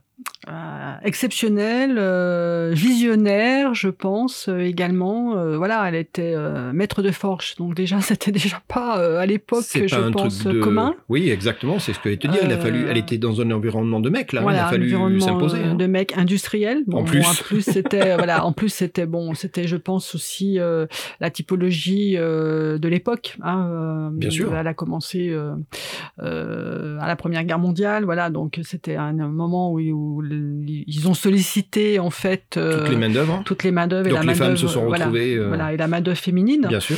Euh, donc après oui, après je, je suppose malheureusement voilà, j'ai pas connu Madame Fouenan. mais pour le coup, c'est une femme qui, qui, comment, qui devait avoir quand même un sacré courage et une certaine sacrée envie pour pouvoir s'imposer dans un monde aussi difficile que pouvait être la, enfin voilà, la quoi, voilà, parce que c'était dans l'est de la France. Euh, ça devait être physique, hein, on va dire ça comme voilà, ça. Je sais pas si elle-même allait, allait, sur le terrain, mais toujours est-il que c'était un environnement, je pense, qui était quand même compliqué en termes aussi de relations, de travail euh, et tout ça. Euh, et elle a su aussi s'imposer euh, au niveau de, de, de l'industrie, parce que ça a été aussi une figure euh, au niveau de la CCI Paris, parce que je suppose qu'à l'époque, il n'y avait pas des CCI dans chaque, et oui, dans, dans chaque ville. Donc, elle s'appelle Yvonne Edmond Foinan, et c'est la première femme élue à la Chambre de commerce et d'industrie de Paris et au comité directeur du CNPF qui deviendra un peu plus tard le MEDEF. voilà. Et section industrie à la CCI. En plus, sur lequel c'est pas les femmes c'est pas une commerçante, voilà. ça, dans un métier métallurgique, c'est ça. fou. donc euh, donc sacré mouvement, sacrée euh, fondation avec cette fondatrice, euh, sacrée association avec mais quelques années plus tard, la création de la délégation des pays de Haute-Savoie, on parle de, 2005, où là, euh, pareil, j'imagine que c'est que des, femmes de caractère, des femmes qui ont des convictions. Elle s'appelle Anne-Marie Brunet, qui sera la première présidente. Euh, et puis toi, tu vas, tu vas, tu vas côtoyer comment ces gens-là? Comment, comment ça fait qu'une Annie qui est débordée, qui a déjà pas mal de choses, se retrouve euh, vers 2018, tu me disais? Alors voilà, moi je, je, je, connais en fait, je connais l'existence de FCE fin 2017. Euh, D'accord. Voilà, parce qu'en fait, je recherche un réseau. Alors bon, des réseaux d'entreprises, forcément, il y en a. Hein. Euh, moi, j'adhère à, à la PM, par exemple, euh, voilà, qui, qui, qui, est plus un réseau qui va former les chefs d'entreprise, mais mixte. je recherche pas forcément un réseau 100% euh, féminin. C'est pas du tout euh, mon objectif.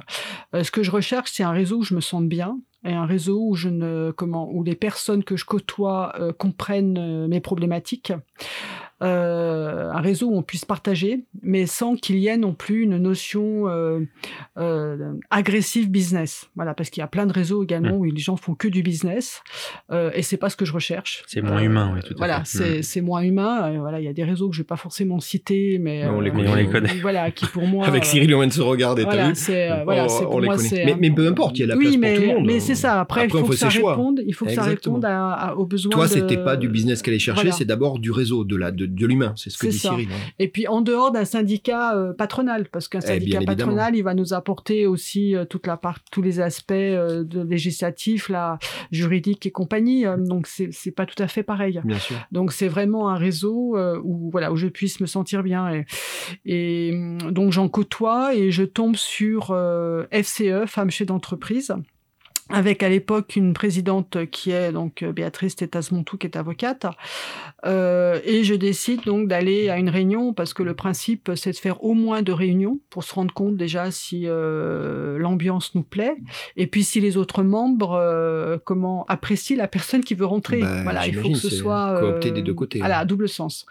mais en fait, j'y vais sans connaître personne en fait qui adhère qui adhère à FCE. D'accord, il n'y avait pas une cooptation en fait. Non. puis en plus, bah, j'ai envie de dire, moi, le fait d'avoir travaillé dans un grand groupe pendant euh, pas mal d'années, euh, on, on, on, voilà, on s'autosuffit, on n'a pas besoin en fait d'aller à droite à gauche dans les réseaux.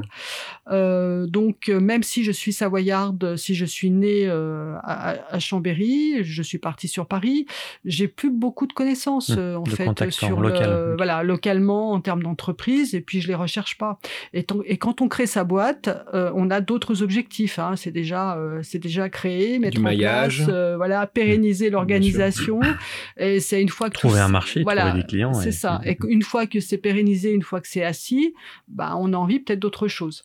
Euh, et, je pense que hum, ce, besoin de rechercher justement euh, des personnes qui puissent nous comprendre, à un moment donné, est important. Euh, alors sans parler de, l'isolement du dirigeant ou autre, hein, parce que bon voilà, moi je, suis mariée, j'ai un mari en plus de ça qui j'ai de la chance qui m'a toujours accompagnée et qui m'a toujours soutenue, en tout cas qui a jamais empêché non plus mes, envies. Donc voilà, je suis pas quelqu'un de seul, mais j'ai quand même envie de pouvoir partager. Et donc, je, je, tombe sur FCE, donc je fais une réunion, deux réunions. Finalement, euh, je désire, j'adhère euh, début 2018. et euh, j'intègre euh, tout de suite le bureau, en fait, au niveau. Mais oui, mais Annie, à chaque fois, tu nous fais le coup, ça commence à bien faire. Ça. Oui, mais c'est le bureau. Non, mais Annie, à un moment, oui, mais voilà, je suis pas étonné. Tu m'aurais dit l'inverse, j'aurais été surpris, Annie. Est-ce que tu veux bien que tu valides ce que je vais dire par rapport aux objectifs du réseau? Tu veux bien? Oui, bien sûr. Donc, c'est un réseau et il y a une ambition, on est d'accord, hein mm. tu l'as dit toi-même. Mais je pense que s'il n'y avait pas eu d'ambition, Annie, ça t'aurait peut-être moins titillé. Donc, je, je, je, lis, puisque je suis allé, bien évidemment, me renseigner. Vision commune d'engagement et d'efficacité, développer les compétences, lutter contre l'isolement, informer et former. C'est un acteur économique incontournable au niveau local, régional et national. Échange d'expériences, de développement, de partenariats au travers d'un solide réseau. Promouvoir le rôle des femmes, chefs d'entreprise dans la vie économique. Inciter la prise de responsabilité des FCE dans la vie socio-économique, leur représentation dans les institutions consulaires, CCI, tribunal de commerce, conseil des prud'hommes bien évidemment, organisation paritaire sociale, établissement public et j'en passe. C'est un réseau également au service des adhérentes, hein, puisqu'il mmh. faut être femme et chef d'entreprise pour adhérer. Ça. Des événements locaux, régionaux, on va en parler, nationaux, voire même internationaux, on va en mmh. parler dans deux secondes. Il y a des réunions mensuelles, des, des déjeuners contacts, vous appelez des work cafés, avec des délégations et des intervenants. À la fin, Annie, dis-moi, 42 délégations locales, plus de 2000 membres représentants dans les domaines de l'économie, et je crois même que maintenant, tu parlais de FCEM, tu veux même en parler, il y a une dimension même mondiale. Alors, FCEM existe depuis très longtemps parce que c'est Madame Fouenant hein, qui, a, qui a lancé. Ah, dès le départ, elle était avec une vision. elle a commencé par la France et puis ensuite, elle a été euh, sollicitée. D'accord. Euh, donc, euh, c'est elle et elle a même été présidente de FCEM. Voilà, qui est l'entité mondiale, mondiale de, voilà, le M pour mondial, et actuellement la présidente est française. Euh, et FCEM, aujourd'hui, c'est 500 000 membres, c'est 70 pays fédérés. Tu te rends compte C'est dingue. Ouais. Et en 2023, le congrès FCEM sera à Paris. D'accord, donc j'imagine que ça tourne, c'est ça, par rapport au continent, donc Paris en 2023. Ouais, c'est ça. D'accord, avant les Jeux Olympiques, donc, euh, super. Voilà, c'est ça. Donc ça va, être, ça va être, je pense, un, bel événement. Mm. Donc moi, quand on me parle de, ton investissement, alors tu me fais sourire parce que bah, vous devinez quoi, je vais directement au bureau. Ben oui, Annie, pourquoi? Mais non, mais me regarde pas comme ça, Annie. Investi, volontaire, t'aimes les nouvelles expériences, tu dans la relation. Et puis tu as de l'expérience aussi. Annie, finalement, il n'y a pas de hasard. C'était, c'était, c'était écrit, ça s'est passé naturellement. Bah, en fait, moi, je m'engage euh, si je m'engage réellement. Enfin voilà, je, je m'engage pas pour dire euh, je prends une adhésion. euh, voilà, c'est que je, je, choisis mes réseaux. J'ai pas beaucoup de réseaux, euh, euh, mais par contre, quand je m'engage, je m'engage. Et c'est vrai que de rentrer comment à FCE 73. Euh, bah, tant qu'à faire, oui, aller au bureau. Je, je, je propose d'être secrétaire parce que je me dis que ça me permettra d'être plus vite intégré aussi. Euh, et ce que j'aime bien aussi chez, chez FCE, euh, tu l'as dit, c'est l'engagement économique et notamment à travers la prise de mandat. Oui. Voilà. Donc en France, c'est 500 mandats quand même. Hein. Euh, donc moi, bien sûr, j'ai également des mandats et euh, j'incite nos membres à prendre des mandats euh, parce que je pense que la femme chef d'entreprise a plus que son rôle, a plus un rôle important à jouer au niveau de l'économie locale, bien sûr nationale et comment ou, régionale. Hein. Moi, j'ai un mandat régional. mais voilà, donc c'est oui, c'est tout ça qui c'est tout ça qui me plaît en fait chez, chez FCE et c'est aussi le fait de ne pas être jugé. Voilà, c'est que chacune vient avec euh, euh, son expérience, ses problématiques, euh, et en fait, il va pas y avoir de jugement et on va être forcément trouver une adhérente en fait qui va avoir la même problématique. Donc ça, c'est important aussi de pouvoir échanger. quand on est dans des réseaux mixtes, on commence souvent la réunion, nous aussi on le fait, hein, par la météo.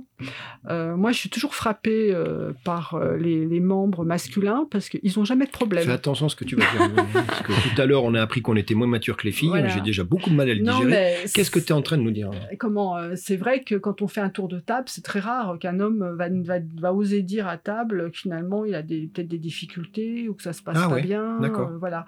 Alors que nous, ils sont plus pudiques, ils euh, se confient moins peut-être. Je pense pas que ce soit forcément de la pudeur, mais c'est pas montrer ses faiblesses. Hmm. Bien essayé, Cyril. Annie, ça n'a pas marché. Annie, elle t'a vu.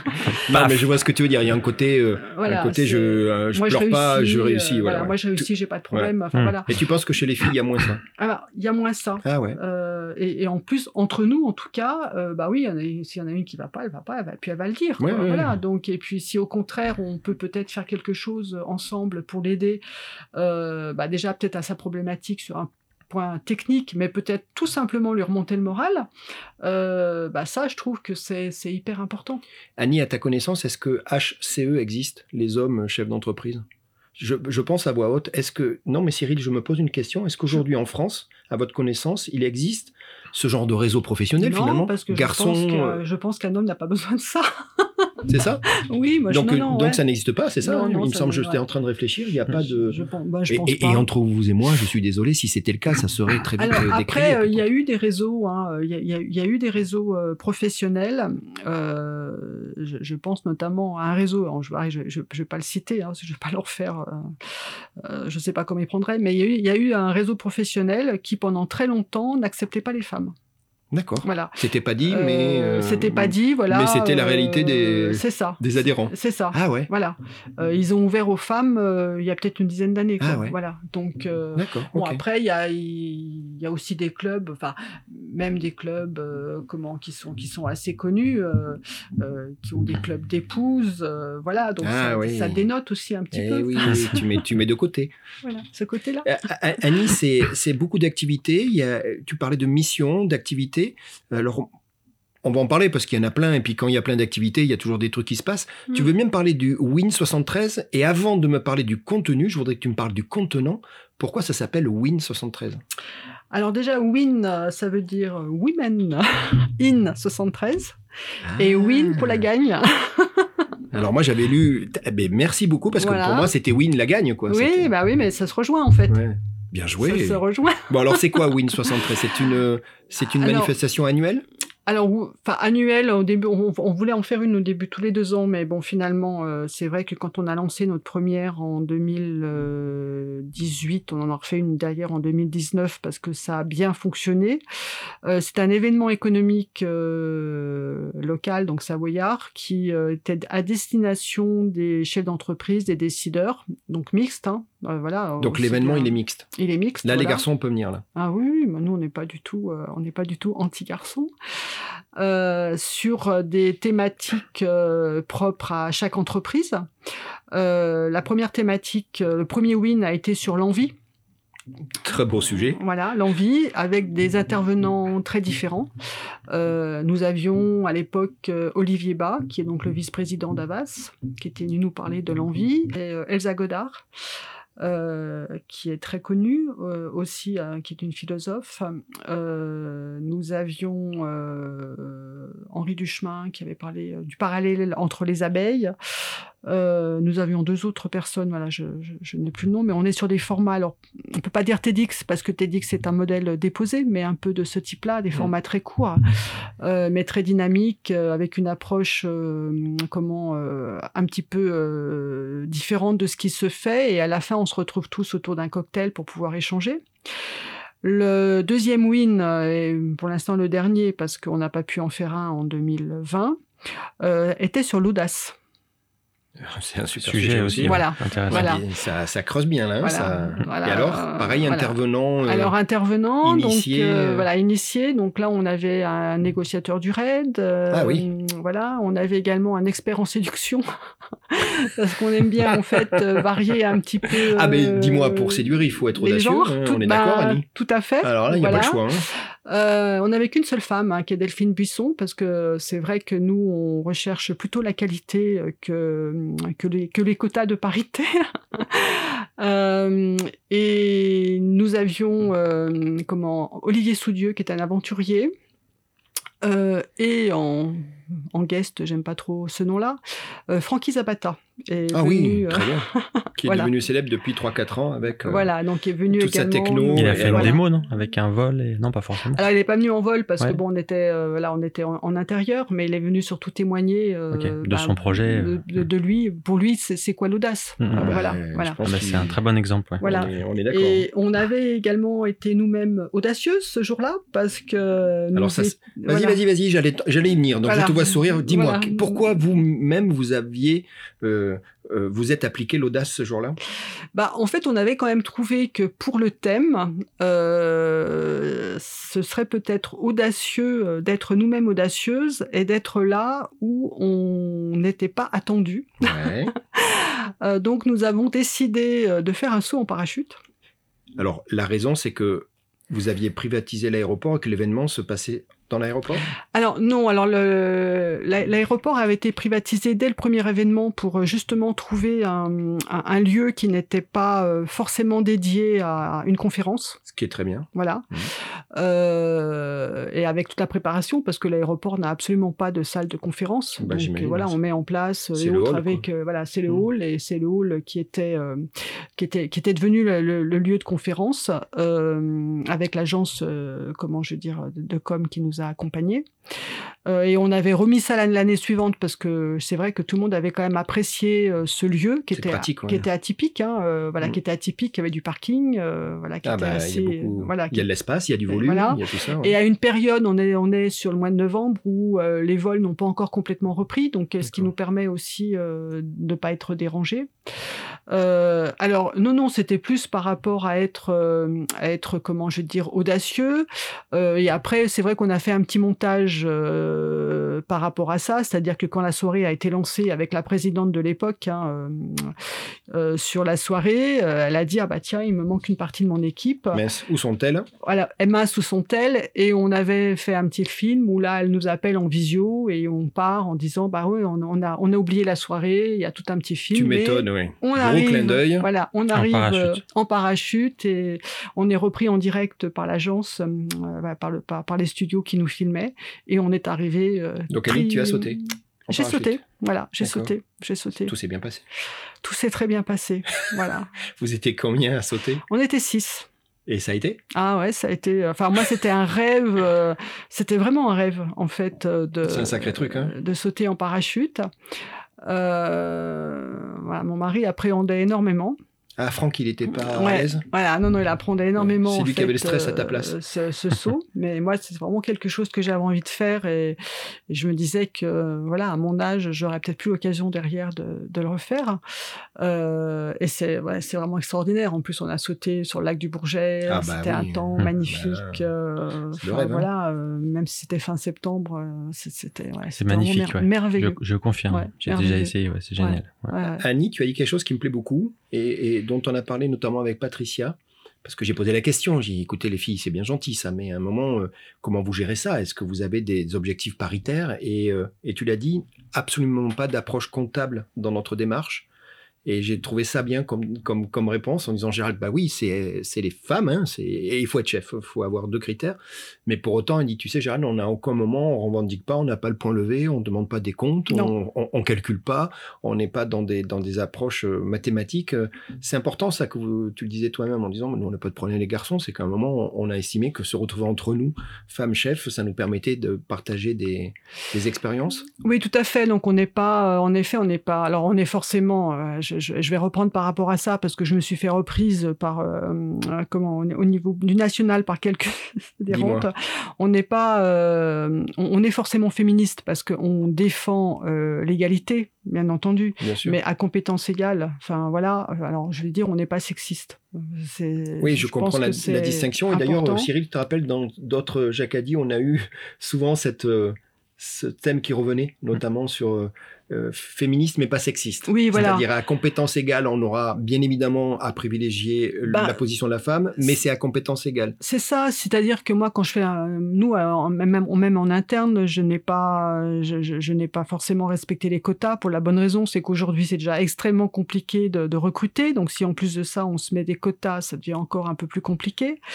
Euh, et on réfléchit en tant que, en, en- en termes de compétences. C'est vrai que moi, je vais pas regarder si c'est un homme ou si c'est une femme. Je vais regarder si le profil et si euh, ce qui la personne va m'apporter euh, convient en fait euh, à, À la mission que je vais lui confier. Mmh, point barre.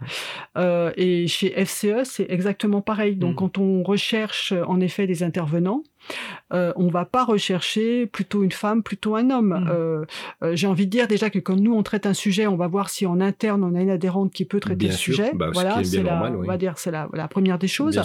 Mais après, au-delà de ça, et notamment quand on fait une soirée, bah, ce qu'on veut avant tout, c'est que notre soirée soit réussie parce que le sujet est bien traité. Et pour que le sujet soit bien traité, bah, il faut que l'intervenant soit de qualité. que ce soit inspirant. que... Voilà, donc peu importe que ce soit un homme ou une femme. Et moi, je dirais même, et je pense que Patricia, elle est, elle est aussi euh, là-dedans. Euh, alors, ça a été très bien la parité, parce que je pense qu'à un moment donné, elle était nécessaire pour mettre en place ces choses. Mais aujourd'hui, je pense que dans certains cas, elle nous dessert. Voilà, moi c'est mon point de vue. Patricia euh, m'a dit quasiment la même chose. Hein. Voilà, T'es pas surprise. Elle a dit Gérald, tu sais, finalement, on se demande au bon du compte si c'est vraiment bénéfique de vouloir avoir cette approche mm. comptable systématique. Mm. C'est ça que tu penses. Voilà, c'est mm. ça. Parce que euh, aujourd'hui, sous le, parce qu'il va falloir absolument mettre des femmes, et eh ben on va mettre des femmes qui vont pas forcément euh, répondre à tous les critères. je comprends. donc finalement, elle, entre guillemets, c'est pas méchant ce que je vais dire ou pas péjoratif, mais on va avoir la nunuche de service et ça va nous desservir. Donc mm. euh, moi j'aime autant avoir un homme compétent. Voilà, parce que malheureusement quand un homme n'est pas compétent, ça se voit pas. Ah On ne le remarque pas. C'est vrai. c'est vrai, c'est ce que tu, Ah oui, oui, c'est même sûr. Ah ouais, t'es sûr de ça Ah ouais, c'est même sûr. De toute façon, euh, comment euh, euh, nous on le voit bien par rapport à, la prise de mandat justement quand on nous fait une demande, la femme elle va tout de suite dire ah mais moi je, je n'aurai pas les compétences, je vais pas savoir faire ou je n'aurai pas le temps de m'investir. Voilà. un homme on va lui proposer quelque chose, il va dire oui tout de suite. Voilà, il va pas réfléchir est-ce que j'ai les compétences ou est-ce que je vais être à ma place. D'accord. Il va prendre. D'accord. Voilà. Et je vois bien dans certains dans, certains réseaux, euh, c'est vrai qu'on n'est pas on n'est pas nombreuses, mais alors on n'est pas nombreuses euh, euh, bien souvent parce que la femme elle cumule. Hein. Alors moi c'est vrai que je suis dégagée de ce type de de, de comment de, responsabilité, mais quand on est mère de famille, quand on s'occupe encore de chez soi, c'est ah pas évident de pouvoir s'investir le soir ou même des fois entre midi et deux. donc quand quand on se retrouve dans des réseaux, bah, bien souvent on est, on, est en infériorité. Et quand on fait les tours de table, euh, voilà, il y en a certains, on se demande même comment ils sont arrivés là. Mais voilà, mais par contre, on va, ça va jamais être remarqué. Alors qu'on va glousser quand une, quand une femme finalement n'est pas à sa place. Et, et ça, moi, ça me gêne profondément. Donc j'aime autant qu'il n'y ait pas de femme dans ces conditions. Donc ce que tu dis, c'est que FCE, la charte quelque part, la déontologie, elle est claire depuis 1945, mm. c'est il faut être femme et chef d'entreprise. Mm. Tu dis que et t'as vu, j'ai pas réagi, hein. Mm. j'ai rien dit, je t'ai regardé droit dans les yeux, je n'ai rien dit Annie. Mais tu dis, et je veux bien l'entendre, Gérald, il bah, faut reconnaître que les femmes, on a peut-être un peu moins d'ego je sais pas si tu appelles ça comme ça. en disant bah si ça pique je le dis quoi mm. un garçon va attendre plus longtemps on va le cacher parce que mm. parce que parce que voilà plein de mais tu sais c'est un peu l'éducation qu'on a reçue Annie aussi hein. oui il sûrement y a ça aussi hein. sûrement et, c'est en train d'évoluer alors moi je trouve que c'est en train d'évoluer même très vite et notamment avec l'aide de nos nouvelles générations mm. ça bouge très vite et ce que tu dis c'est que tu dis bah, que quand vous faites ces wins et que vous avez besoin d'intervenants sur des sujets, en plus les sujets que tu nous as prêtés, ils sont, ils sont ambitieux à, à, eux seuls. Hein faut y aller. Dans, c'est des sujets euh, fédérateurs. Il faut aller chercher euh, l'événement. Il faut que ça fasse du sens. Il faut que l'audience comprenne. Bah, tu dis à un moment, bah, nous, on, on, va, euh, si on peut, sélectionner la personne qui va le porter le mieux, quel que soit son genre, quelles que soient ses convictions. C'est ça, ça. Et, le budget aussi, parce que bien, bah, évidemment, il y a un budget. Bien évidemment, et, et, plus tu vas taper sur des gens connus, et bien évidemment, bah, il y, a, y, a un planning, il y a un mm. budget et compagnie, mais c'est, je, je, comprends ça, et c'est important. Et effectivement, Patricia, elle a été assez claire, et et justement, ça nous permet d'avancer dans notre dans nos discussions, si tu veux bien. Et tu l'as tu l'as certainement remarqué. On a on a un thème particulier maintenant qu'on voudrait aborder avec toi. On appelle ça le coup de gueule. Alors, ne me regarde pas comme ça, Annie. On va pas refaire, on va pas mettre le feu toi et moi. Mais le coup de gueule, c'est de dire, ben, à un moment, euh, tu as tes convictions toi aussi, il y a des choses qui doivent euh, t'irriter, il y a de l'injustice dans le monde, on le sait Annie, il y a des choses qui peut-être même te révoltent en disant Gérald, il y a des comportements, il y a des, effets de société qui me gênent. Mais nous avec Cyril, on aimerait bien te, poser la question, et c'est ce qu'on appelle le coup de gueule, hein, tout simplement, c'est dire aujourd'hui Annie, dans, tes différentes missions, parce que tu es occupé, hein, tu fais plein de choses. Ça serait quoi, toi, Annie, ton coup de gueule? Ça serait quoi le message que tu aurais faire passer? Quelque chose qui particulièrement euh, t'insupporte ou tu as envie de réagir? Alors, je ne sais pas si ça, on peut dire m'insupporte, mais euh, aujourd'hui, en tant que chef d'entreprise, euh, ce qui devient vraiment compliqué, je pense, c'est tout ce côté comment prise de tête avec enfin un peu le code du travail, hein, parce que c'est vrai que c'est, je, je pense qu'aujourd'hui pour pour gérer une entreprise avec des salariés, ça devient compliqué. Ouais, j'entends ça euh, de plus en plus. Hein. Voilà, donc euh, et ce serait peut-être bien parce qu'il faut quand même pas oublier que les entreprises euh, créent de la richesse et c'est parce qu'il y a des emplois hein, que l'économie aussi peut, peut avancer et que les employeurs ne sont pas tous des méchants. Hein. Voilà, j'entends que certains sont pas forcément, comment je veux dire, pas forcément honnêtes, mais je pense qu'il faut aussi faire la différence avec les grands groupes et puis peut-être les petites entreprises, parce que je pense qu'on a aussi une façon différente de voir les choses. donc ça, ça m'agace un petit peu parce que j'ai vraiment l'impression qu'on est pris en otage et qu'on ne peut plus rien faire, hein, voilà, au, quotidien. Tu veux dire dans, dans, le management au quotidien Voilà, dans, le dans le management au quotidien ou même dans le choix d'une activité parce que derrière euh, voilà il faut demander les autorisations mmh. euh, voilà c'est donc c'est compliqué on en parlait un petit peu euh, tout à l'heure avec Cyril c'est vrai que c'est pas c'est pas facile. Et en tout cas ça ça évolue pas dans le bon sens. Voilà moi je, je suis à je suis à trois ans de la retraite et je suis pratiquement contente en fait de, de me diriger en fait vers la ah vers la retraite pour cette raison-là. Ouais, parce que euh, alors que franchement, quand moi j'ai choisi euh, euh, les entreprises que je dirige aujourd'hui, c'était vraiment remettre l'humain au cœur de l'humain. Et tu l'as dit clairement. Au cœur de l'entreprise, et j'en suis voilà, je suis toujours dans cette démarche et j'en suis très très contente. Mais par contre, je trouve quand même que on passe beaucoup de temps et que le chef d'entreprise, il doit il doit aussi développer sa boîte, voilà, et de passer du temps en permanence pour voir si on respecte la réglementation, la législation. Euh, tu, tu, parles ça sur le plan législatif surtout. Voilà, bah, législatif, mais après, bon, les, bien évidemment, ce qui est normal, les équipes, elles s'approprient aussi mmh, euh, le, sujet. quoi, voilà. Donc ça devient quand même très très très compliqué. Euh, voilà. Et puis après, euh, c'est pas un coup de gueule, mais voilà, c'est plus aussi euh, imposer absolument euh, ces quotas euh, qui ont été nécessaires au démarrage, qui aujourd'hui, je pense qu'il faut le faire à bon escient, mais dans les deux sens, hein, parce que quelquefois, on dit ah bah tiens là, on peut, on recherche des personnes, mais on a trop de femmes, donc il nous faut absolument un homme. Bah si on trouve pas d'homme, on prend une femme. Qu'est-ce que mm. ça peut faire? Voilà. Oui, donc ce que tu dis, c'est que c'est dans les deux sens, et que le quota pour le quota enlève toute la logique d'une entreprise, c'est-à-dire incorporer des gens compétents qui... Alors, entreprise ou d'ailleurs réseau. Ou, réseau ou, euh, association. voilà, tout à fait. Oui, tout à fait. pardon, tu as raison, c'est valable dans n'importe quel format humain où il y a du collectif. Voilà, c'est ça. Donc, le quota pour le quota, euh, dénature bah, finalement la mission même du recrutement. Tout à fait, voilà, tout à fait. Ou de, de, comment je veux dire, de, euh, de bah, de l'équipe, enfin voilà, de, au niveau de la compétence de l'équipe en, général. C'est dommage parce que quelquefois on se prive de certaines compétences ou euh, certains peut-être même savoir-être uniquement dans un respect euh, strict de quotas, que ce soit homme ou femme. Voilà. Donc alors c'est vrai qu'il y a moins de femmes euh, en, règle générale, mais dans certains cas, il y a plus de femmes et on dit bah non là on n'en veut absolument plus parce qu'il nous faut absolument un homme. Donc à un moment donné, je trouve que ça, ça s'inverse et ça devient pathétique. Ça en devient ridicule. Mm, mm, mm. Voilà. Je trouve très chouette qu'on ait cette discussion et je trouve d'autant plus chouette que ça vienne de toi et d'autant plus chouette que tu as pris la présidence de la FCE. Ça fait beaucoup de chouette. Oui, ça fait trois fois chouette. ouais, chouette, chouette, chouette. Et trois chouettes, c'est presque un hibou. Hein, ouais, juste... Parce que effectivement, on pourrait imaginer dès le départ, FCE, c'est les femmes, donc c'est sexiste, T'es d'accord mm.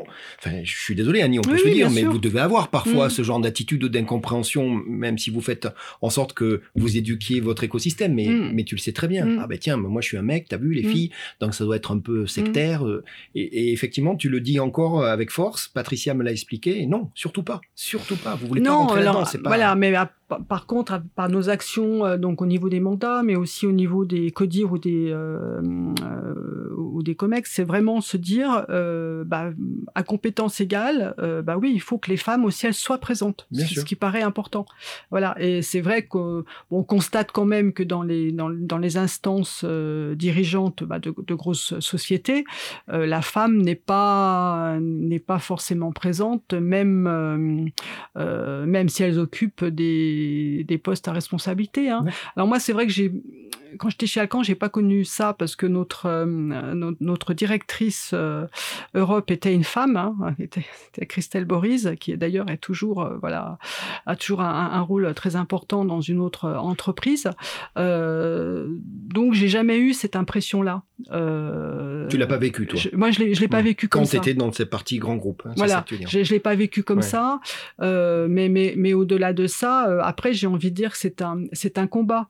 Il faut pas non plus cacher euh, des, des, des, des, fausses idées ou des, fausses choses parce que je pense que euh, même pour un n'importe quel salarié, euh, c'est pas forcément évident d'accéder euh, à un poste important. Alors après, c'est peut-être plus facile, mais parce que aussi il y a, l'éducation, comme tu l'as souligné, il y a aussi les études. Eh ben voilà, les études sont beaucoup plus masculines dans certains secteurs. Donc forcément, bah, il y a moins de filles après à la fin. Hein. Je pense aux filières techniques, au niveau ingénieur et, compagnie. Euh, donc euh, il faut pas chercher absolument à se dire voilà il faut être 50-50. non non, il voilà moi c'est c'est plus un, petit coup de gueule. Hein. Voilà c'est pas un gros gros coup de gueule. Non mais c'est très bien. Merci beaucoup. On, tu es en train de, de, nous donner une direction, Annie, et j'aime beaucoup. Aujourd'hui, si tu veux bien passer deux secondes, l'actualité aujourd'hui, euh, dans tes deux sociétés, dans tes deux entreprises, le Covid, l'après-Covid ou le, presque après-Covid, hein, tu as vu en ce moment, mm. bon, on y va visiblement, mm. mais, mais c'est quoi l'actualité? Comment ça se passe en ce moment, Tu sens une reprise d'activité? Tu te sens plus à l'aise? Tu vois, tu vois un peu plus à long terme euh, Dieu sait que c'était difficile. En tant que chef d'entreprise dans ton premier temps, c'est quoi ton actualité? Qu'est-ce qui se passe en ce moment avec cette reprise d'activité? Est-ce que tu la confirmes? Alors en fait, euh, le long terme, ça fait longtemps qu'il n'existe plus, même avant Covid. Hein, j'ai envie de dire, on n'a plus des commandes. Euh, voilà, à un an. On est, on est, on est surtout sur du one shot, mais ça, ça fait déjà un petit moment. moi, je suis pas très optimiste.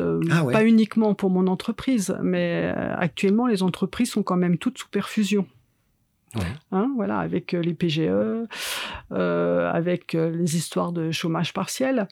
je pense que quand tout ça, quand il va falloir commencer à, rembourser, à rendre des comptes, à rendre des comptes, mm. également toutes les charges qui ont été gelées, différées ou ah, gelées, voilà, voilà, il va bien falloir qu'un moment... un moment, voilà, enfin, moi je sais que j'ai pas fait appel au PGE, mais j'ai différé les charges. Et là, on est en train de travailler sur les échéanciers. Eh bien, bien sûr, quand euh, le chômage partiel, hein, parce qu'aujourd'hui, ben voilà, le chômage partiel par rapport aux différents types d'activités, mmh. par rapport aux, aux, classes qui ferment, euh, voilà, on, le voit en interne.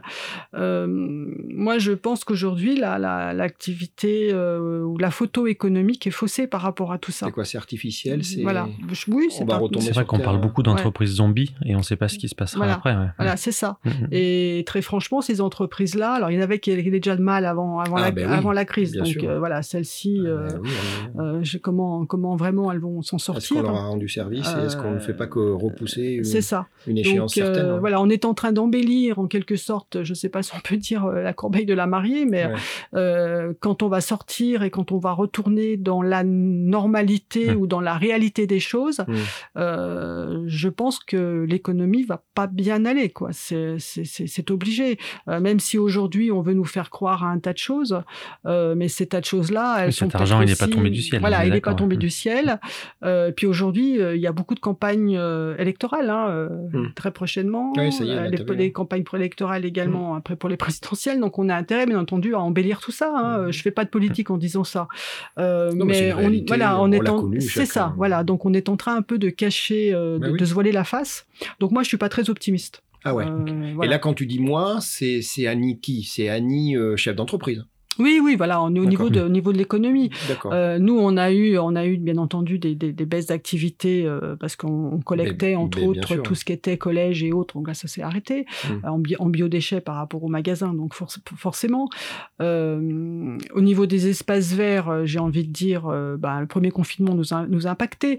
Euh, on, on, a pas mal de boulot et en plus on a, on a du mal à recruter. Donc voilà. Et, et c'est pareil. Hein, y a nous, on a, on, on a du mal à recruter parce que beaucoup de personnes ont préféré rester au chômage avec les aides qui étaient en place. Que ou changer de vie peut-être. voilà, ou de changer de vie. Mm. Mais nous, dans nos, dans nos pays, dans nos régions, avec le ski, ben, il y, en a, y en a qui ont préféré se dire, bah voilà, moi, cette année, je devais travailler en station, donc je vais demander le chômage. et non pas peut-être avoir l'opportunité de travailler dans une autre entreprise. Il y en a d'autres qui ont en effet changé de vie ou qui ont, mmh, qui ont fait des formations pour faire autre chose. Ouais, c'est compliqué. Euh, mais enfin voilà, je, je suis pas, enfin moi je suis pas très optimiste. Voilà. Et puis après ça va avec tout ce qu'on a dit, avec également euh, la, la, mentalité. Euh, c'est très bien hein, de d'essayer de, réduire le temps de travail, de faire des loisirs, mais ce qu'on oublie. Alors moi je suis un peu d'une génération vieillotte peut-être. Euh, mais pour faire des loisirs, il faut aussi avoir de l'argent, hein, parce que les loisirs coûtent cher. voilà, donc dans nos régions. Pour l'instant, le, seul moyen d'en gagner, honnêtement et officiellement, c'est de travailler. Voilà. C'est ça que tu dis. C'est, bah oui, c'est l'écosystème, il changera pas. Voilà, et je pense que ça va pas changer, à part d'être né rentier. Euh, mais je oui, mais ça, ça a toujours existé. Voilà, mais je pense que c'est pas, c'est pas la majorité. Euh, donc malheureusement, voilà, c'est ça la réalité. La réalité, elle est là. Et, et, si je repose la même question à la Annie, présidente de la FCE, est-ce que la réponse serait euh, éventuellement différentes puisque vous accompagnez, tu accompagnes au quotidien ces chefs d'entreprise. Euh, c'est, tu, tu, sens comment euh, l'ambiance en ce moment entre vous, entre les filles bah, L'ambiance est également compliquée, difficile ah et morose. Euh, en plus, les femmes chez d'entreprise ont été fortement, beaucoup plus fortement impliquées, impactées, je veux dire, par rapport à cette crise Covid. D'accord. lors des, des, comment, des, des, des, dernières crises qui étaient liées, soit des crises économiques ou des crises liées aux guerres, la femme a été mise en avant. D'ailleurs, c'est comme ça que la femme est rentrée pratiquement sur le marché du travail. On parlait notamment de Madame Fouenant. On en a parlé, oui. Voilà. Et donc, soit pour prendre la place des hommes. Des hommes, exactement. Voilà, soit dans, lors de crises euh, financières, soit pour apporter un deuxième salaire. Euh, parce que ça restait. au foyer, ça restait un, un, salaire, euh, comment, une manœuvre encore bien payée. Enfin, je veux dire, voilà, donc qui était, qui était important. Alors que cette fois-ci, la crise Covid a inversé la tendance. Euh, parce que la femme, euh, bien souvent les femmes qui sont chefs d'entreprise travaillent seules et chez elles. Il a quand même fallu qu'elles gèrent aussi les enfants, faire l'école à la maison. Voilà, donc il y en a qui se sont mis euh, en retrait. On a tous fait plus ou moins prof à un moment ou à un autre. Hein, voilà, il y en a qui se sont mis en retrait et qui ont même arrêté leur, euh, leur, entreprise. Qu'il a fallu aussi s'occuper euh, des, des, des, comment, des parents, des grands-parents. Voilà. c'est souvent la femme qui prenait ce rôle-là pendant le Covid. Bah tout à fait, La femme a pris ce rôle-là pour deux raisons. Parce que déjà, c'est aussi une question d'éducation. et puis aussi qu'il a fallu faire un choix au niveau salaire. Et bien souvent, c'est le mari qui ramène plus. Donc après, ben oui, on prend, on prend la décision. Le, le moins pire, quoi. Ce qui est complètement humain, le moins pire. euh, oui, je comprends ce que voilà. tu veux dire. Donc, euh, je pense que cette fois-ci, la crise euh, pour les femmes a été très, très compliquée. Alors après, je, moralement, oui, moralement aussi, hein, c'est sûr et certain. Et est-ce que du coup, ça va, ça va colorer différemment euh, Là, c'est peut-être déjà le cas, ni les, les missions prioritaires de la FCE puisque l'environnement il change, que il y a des gens qui ont un petit peu morflé. Je suis désolé du terme, mais c'est ce que tu dis. Hein. C'est ça. Euh, j'imagine que dans la FCE, euh, quand vous parlez entre vous, le bureau, les, priorités, les événements et compagnie, vous devez porter une attention particulière. Tout à fait. Alors déjà, il y a eu, alors ça c'est le national qui l'a mis en place. Évidemment, euh, après on voit aussi ce qu'on peut faire au niveau des délégations, mais il y a des fonds de solidarité qui se sont mis en place. Bien voilà. Sûr, Et il y a des choses qui vont se développer également dans ce sens-là euh, à, venir. On n'est pas réseau business. Par contre, euh, on rappelle quand même qu'on a toutes des compétences et toutes des entreprises et que si on a des besoins, bah, qu'on regarde déjà dans le réseau si une adhérente peut répondre à la demande. Alors bien, bien évidemment, il hein, faut que ce soit des, euh, au niveau des tarifs, faut, faut cohérent, que, ce, soit cohérent. Hein, c'est mm-hmm. toujours, c'est toujours pareil. Hein, on peut faire des, on peut faire des devis. Euh, donc c'est des choses qu'on ne parlait pas forcément avant ça. Donc sans se dire, euh, sans le matin regarder avec qui on a travaillé, mm. mais c'est de se dire, bah après tout, si je recherche, voilà, quelqu'un pour les espaces verts, bah tiens, Agnès fait des espaces verts, mm. je vais, je vais lui demander. Peut-être que c'est.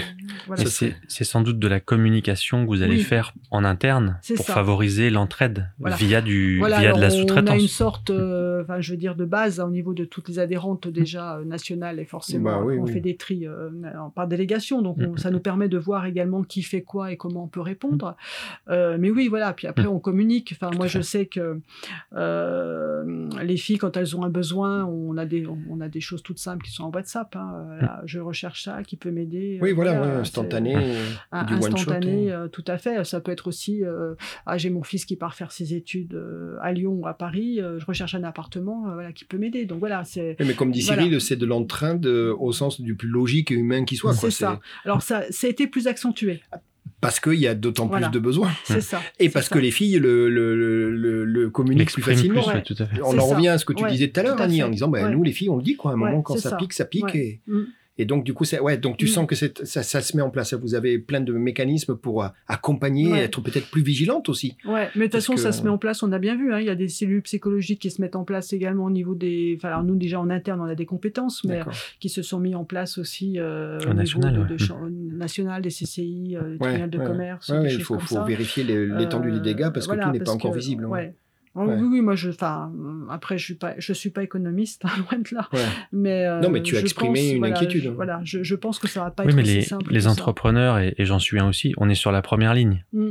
Donc euh, on voit ce qui se passe, on ressent, je pense. C'est surtout du feeling. Et on ça. ressent les choses arriver beaucoup plus Voilà. vite que l'analyse de data, de Oui, macro, économie. Voilà. Et, et c'est ça qui est, qui est à la fois euh, important parce qu'on transmet ces informations, Mm. on fait remonter ces données, mais en même temps, on- la- la- le problème arrive tout de suite, en fait, et on, on le Mm. visualise vite. C'est ça. Puis là, à mon avis, ça va arriver très vite, quoi. Mm. Ouais. Voilà. Ben, on parle de récession quand on voit cette euh, Ouais. encore récemment hein, dans, dans la presse cette semaine on parle beaucoup de l'augmentation des prix des matériaux des prestations de tous les niveaux Mm. et tout Alors, ça va avoir un impact aussi qui le, le- le- le prix des matières premières, notamment. Mm.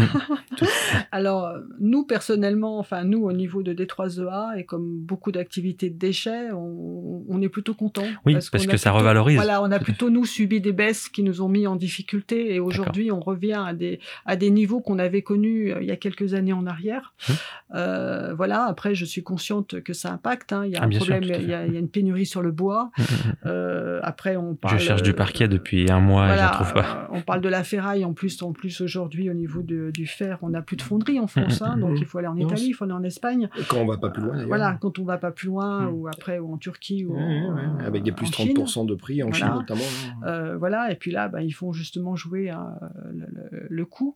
Euh, donc oui, oui, euh, euh, et on, on parlait par rapport au win, hein, par rapport à nos sujets audacieux. Euh, normalement, le sujet sur lequel on travaille, Alors vas-y, c'est très intéressant. voilà, c'est le sujet sur lequel on travaille et qu'on avait choisi avant euh, la Covid. D'accord, mais qui va, j'imagine, prendre d'autant plus son sens. attention C'est un sens. spoiler le sens. C'est le sens. Ah oui, d'accord Voilà. le sens qu'on donne au projet tout à fait Faire Très sens. C'est le, truc du. Voilà. Ouais, Donc pas- c'est aussi ce- le, le thème qui a été choisi au niveau du national et qui sera, euh, qui sera évoqué au congrès euh, de Nice, congrès national qui se passera au mois de- d'octobre. Et le prochain Win 73, il a lieu quand alors? Alors on l'a pas encore décidé. Mais ça que, va. euh, Vous êtes en train de, de, de bosser dessus, alors, de réfléchir? Je pense pas que cette année, euh, cette année, on voulait surtout faire une soirée dédiée à nos partenaires pour les remercier de nous Quand soutenir. tu dis cette année, c'est 2021 là. Ouais, c'est ça. Donc là, ça sera plutôt une soirée partenaire voilà, de On l'a déjà repoussé depuis fin 2020. Bah, j'imagine. Euh. Voilà, de remerciements parce que ça a du sens de remercier ses partenaires. Très bien. Voilà. Annie, ça y est, t'es dans le thème. Bien suis dans joué. le thème. Donc, euh, donc ça serait quoi? Ça serait l'année prochaine certainement un Win 73 Voilà. euh, Alors c'est voilà, c'est soit on arrive à corréler avec un, un avec un, une actualité nationale et qui nous permettrait de faire un événement nous au niveau du local Ouais, très bien. euh, sur le sens. Donc Ou en- alors on le redéporte fin fin d'année euh, Donc c'est- là, c'est en 2022. pleine discussion. Vous êtes en train de Oui, voir par rapport au national, à la planification. Alors, euh, bah déjà par rapport à, à nous, puis Ouais. après on, national, Oui, on que va, ça on soit va leur dire, cohérent on est, on assez, on a une ligne, mais on est assez, on est assez, chaque délégation est assez autonome.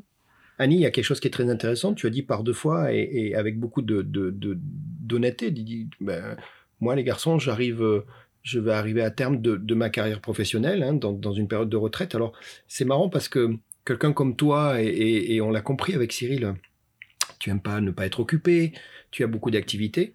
Mais en fait, les, complices m'ont posé la même question, ou du moins je leur ai posé la question Annie, et, et à eux je leur ai dit mais mais attendez juste, qu'est-ce qu'elle va faire Annie? Tu vois, quelqu'un comme toi, tu parles de retraite, et je le comprends, Annie, dans, Mm. dans tes responsabilités, dans tes entreprises, donc j'imagine que tu y penses, il y a des entreprises qui sont à toi, donc à un moment, il faudra prendre des choix. Tu l'as déjà fait une fois dans ta vie, en plus, hein, Mm. de dire qu'est-ce que je fais, je passe le témoin, je revends et compagnie. Mais, et Annie, et après, toi, tu fais quoi alors? Euh, Moi, j'ai une proposition. Oui. Il paraît que tu as un projet, Annie. Pour une, une éventuelle actualité et activité après, euh, euh, après la retraite. Ouais, tu veux que je te dise? Oui, oui, bah oui. il paraît que tu as une passion pour les animaux et que Ah. tu te, à un moment, tu avais un Ah projet il y a pas longtemps de dire C'est vrai. Ouvrir un refuge. Alors plutôt chien-chat, d'après ce que j'ai compris, puisqu'on a compris tout à l'heure que tu avais peur des bestioles, donc tu vas essayer de garder Il n'y aura pas de souris, sans doute. Ouais, c'est un projet, ça, ça fait partie des projets? Ah, en fait, euh, quand les enfants sont partis de, le- de la maison, c'est vrai que la maison s'est quand même euh, retrouvée euh, Ah oui. un peu vide. Eh ouais. Donc, on, a pris un chat. Puis maintenant, nous avons trois chats. voilà, Bon, très nous bien. avons trois chats. Un Maine Coon et, voilà, et deux. euh, euh, ah, je ne retrouve plus le nom, là, ceux qui sont gris. Euh, et- chartreux Chartreux, Hmm. voilà. Et rassure-moi, c'est le Maine Coon, le chef de la tribu ou pas C'est le plus jeune. Et pas forcément, Coon pas forcément. Ouais, Moi, j'ai un ragdoll, moi. Ah oui, c'est la. C'est le petit frère du. Maine Coon. C'est des Ouais. chats à fort caractère. Ouais. quand même. Mais ils sont très gentils. moi, Ah, j'ai pas dit hein, ça. Très, mais très bon, ils ont- gentils, ouais. c'est des chats Bon, qui on a la, la petite, euh, la, la, la petite chartreuse, elle, elle a bien son petit, son Bon. petit caractère trempé. Mais c'est- Euh, les, les chartreux ramènent souvent des souris. hein. Moi, j'ai, quand j'étais plus jeune, Ouais. ils vont chasser beaucoup. Alors nous, les, c'est les oiseaux. Ah, en fait, ils chopent les oiseaux sur le balcon. On est en maison, mais on les, voilà, on les, on- voilà, mais c'est incroyable. Hein, Ah, Ils- c'est des chasseurs, hein, c'est des- chartreux, C'est vraiment ouais. des chasseurs. Donc c'est quoi alors? Ça y est, maintenant l'animal En fait, fait, partie de, de ta vie? Celui qui est pas trop gros et dont t'as pas non, peur? mais les, non, mais les chats, moi, quand ils me ramènent pas de souris, ça va. C'est, une offrande, hein. ils te remercient. en Oui, je sais, je sais. Même, voilà, même déjà quand ils me ramènent un, un, un- comment, un oiseau, euh, voilà, après il faut l'évacuer, c'est compliqué. Mais euh, non, en fait, oui, j'aimerais bien. Euh, alors, c'est pas un refuge, mais c'est peut-être une, proposer des, une pension. Ah oui. Comme un gîte, en sûr. fait, pour voilà, nous, Ouais, ouais, très pour les bien. personnes qui partent en vacances. Euh, voilà. Bon. Donc, euh, alors je ne sais pas si ça, si ça ira à terme, mais je m'étais déjà renseignée en fait euh, avant de créer euh, les entreprises. Euh, Ah, parce c'est que quelque chose qui a dû évoluer, les besoins voilà. continuent à Ouais. être là, j'imagine, Ouais, c'est vrai que j'ai vraiment appris à connaître euh, le chat. Et euh, alors en, en plus, on, a, on avait choisi chat parce que ça demande, euh, c'est beaucoup plus autonome, hein, notamment pas quand on part. hein. Il suffit de mettre une litière, on n'est pas obligé de les sortir. Euh, mais en même temps, c'est vrai qu'un un chat, même s'il fait ce qu'il veut, euh, c'est quand même c'est c'est quand même super chouette. C'est une présence. Hein, Ouais, ça c'est fait une quelque- Toi, t'en as présence, trois, euh, moi j'en ai deux. Cyril, je ouais. crois que tu as. J'ai un, moi. Un. Une petite chatte. Ouais. Donc euh, ouais. c'est présent. Hein, Ouais, c'est- chez eux c'est- parfois, c'est- ça. Oui, oui, oui. Ah, c'est eux qui commandent. C'est, Tout à Euh, dingue. Cyril, Ouais, je crois que tu as des exemples. Ah c'est ouais, pas toi mais- qui, dicte. Ah, Ouais, mais nous aussi, hein. euh, vraiment, ils ont leur petit territoire. Mais oui, oui, c'est vrai. Ah, En même temps, on paye Euh, un loyer, mais ils y sont plus que nous.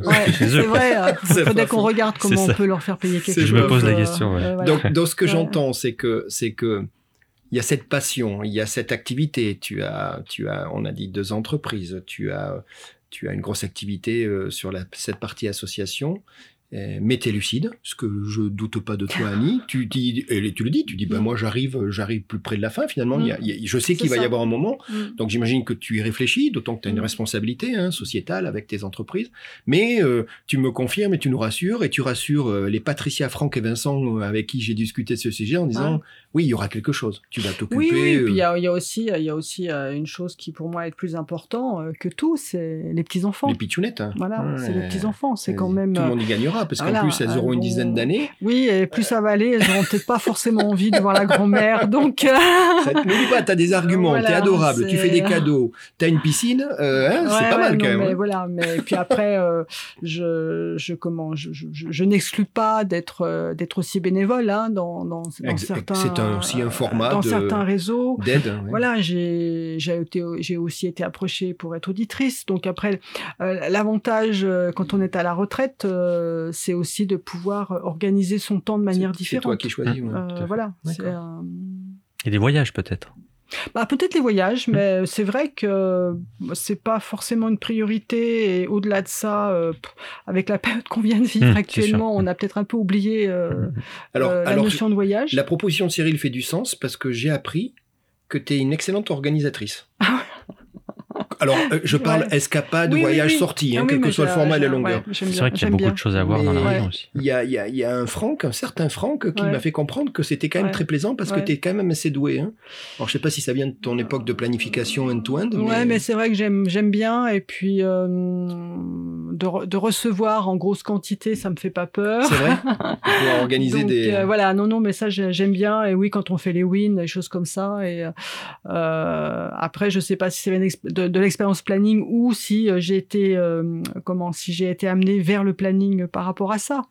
Bah, en tout cas, c'est les deux. voilà, c'est ça. T'aimes le faire, ça te nourrit. Oui. T'as ton côté générosité, bonté qui ressort beaucoup. Hein, c'est des mots que, que, sont ressortis dans les interviews, tu sais. Non, non mais ça, en plus, ça me touche parce que c'est ah vrai ben, Alors, non seulement ça te touche, et j'espère même que ça te pique dans le bon sens du terme, parce que les trois l'ont dit très vite, hein, et, mm. trois personnes qui ont en plus euh, une relation différente avec mm. toi, tu le disais tout à l'heure, dans le mm. choix des, des complices. Moi, c'est tout de suite ce qu'ils m'ont dit. Le, les, les, les, colis de tes petits pitchounettes que tu voyais pas, ou après tu dis, elles font la vidéo et elles te envoient les vidéos en dehors.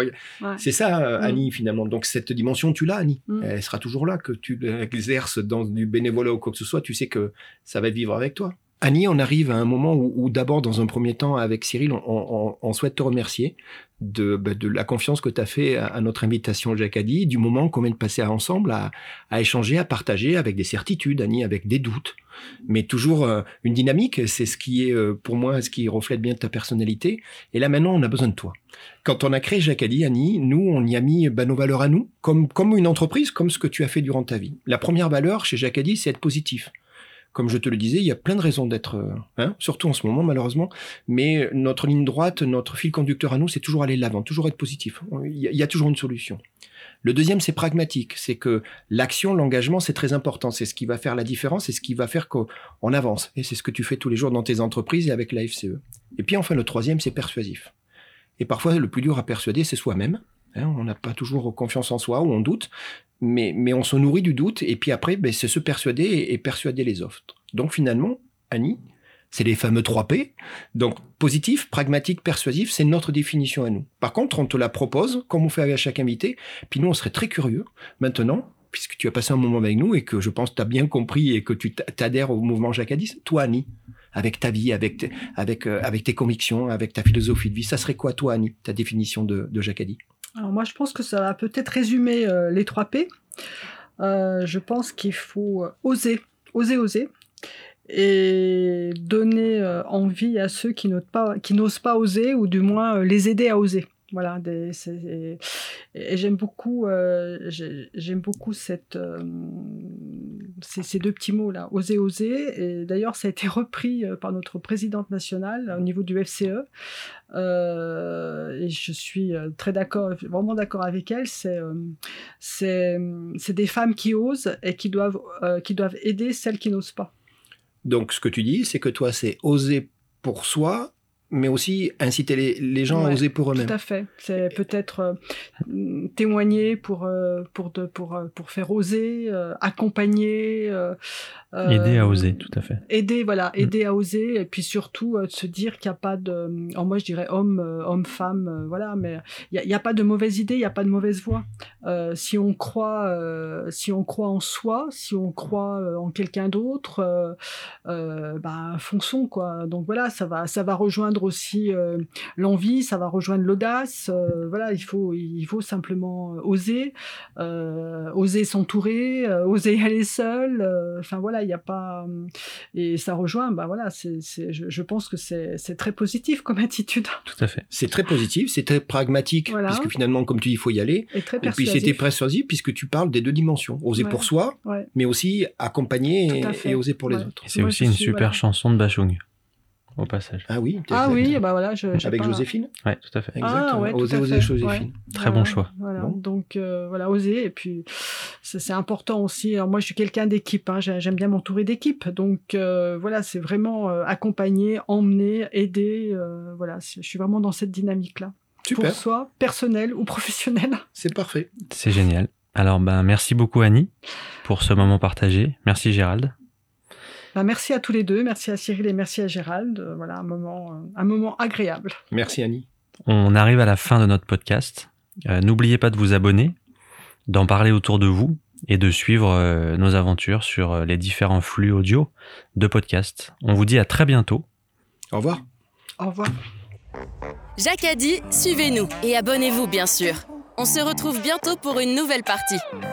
En attendant, soyez positifs, pragmatiques et persuasifs. Jacadi, inventez vos propres règles.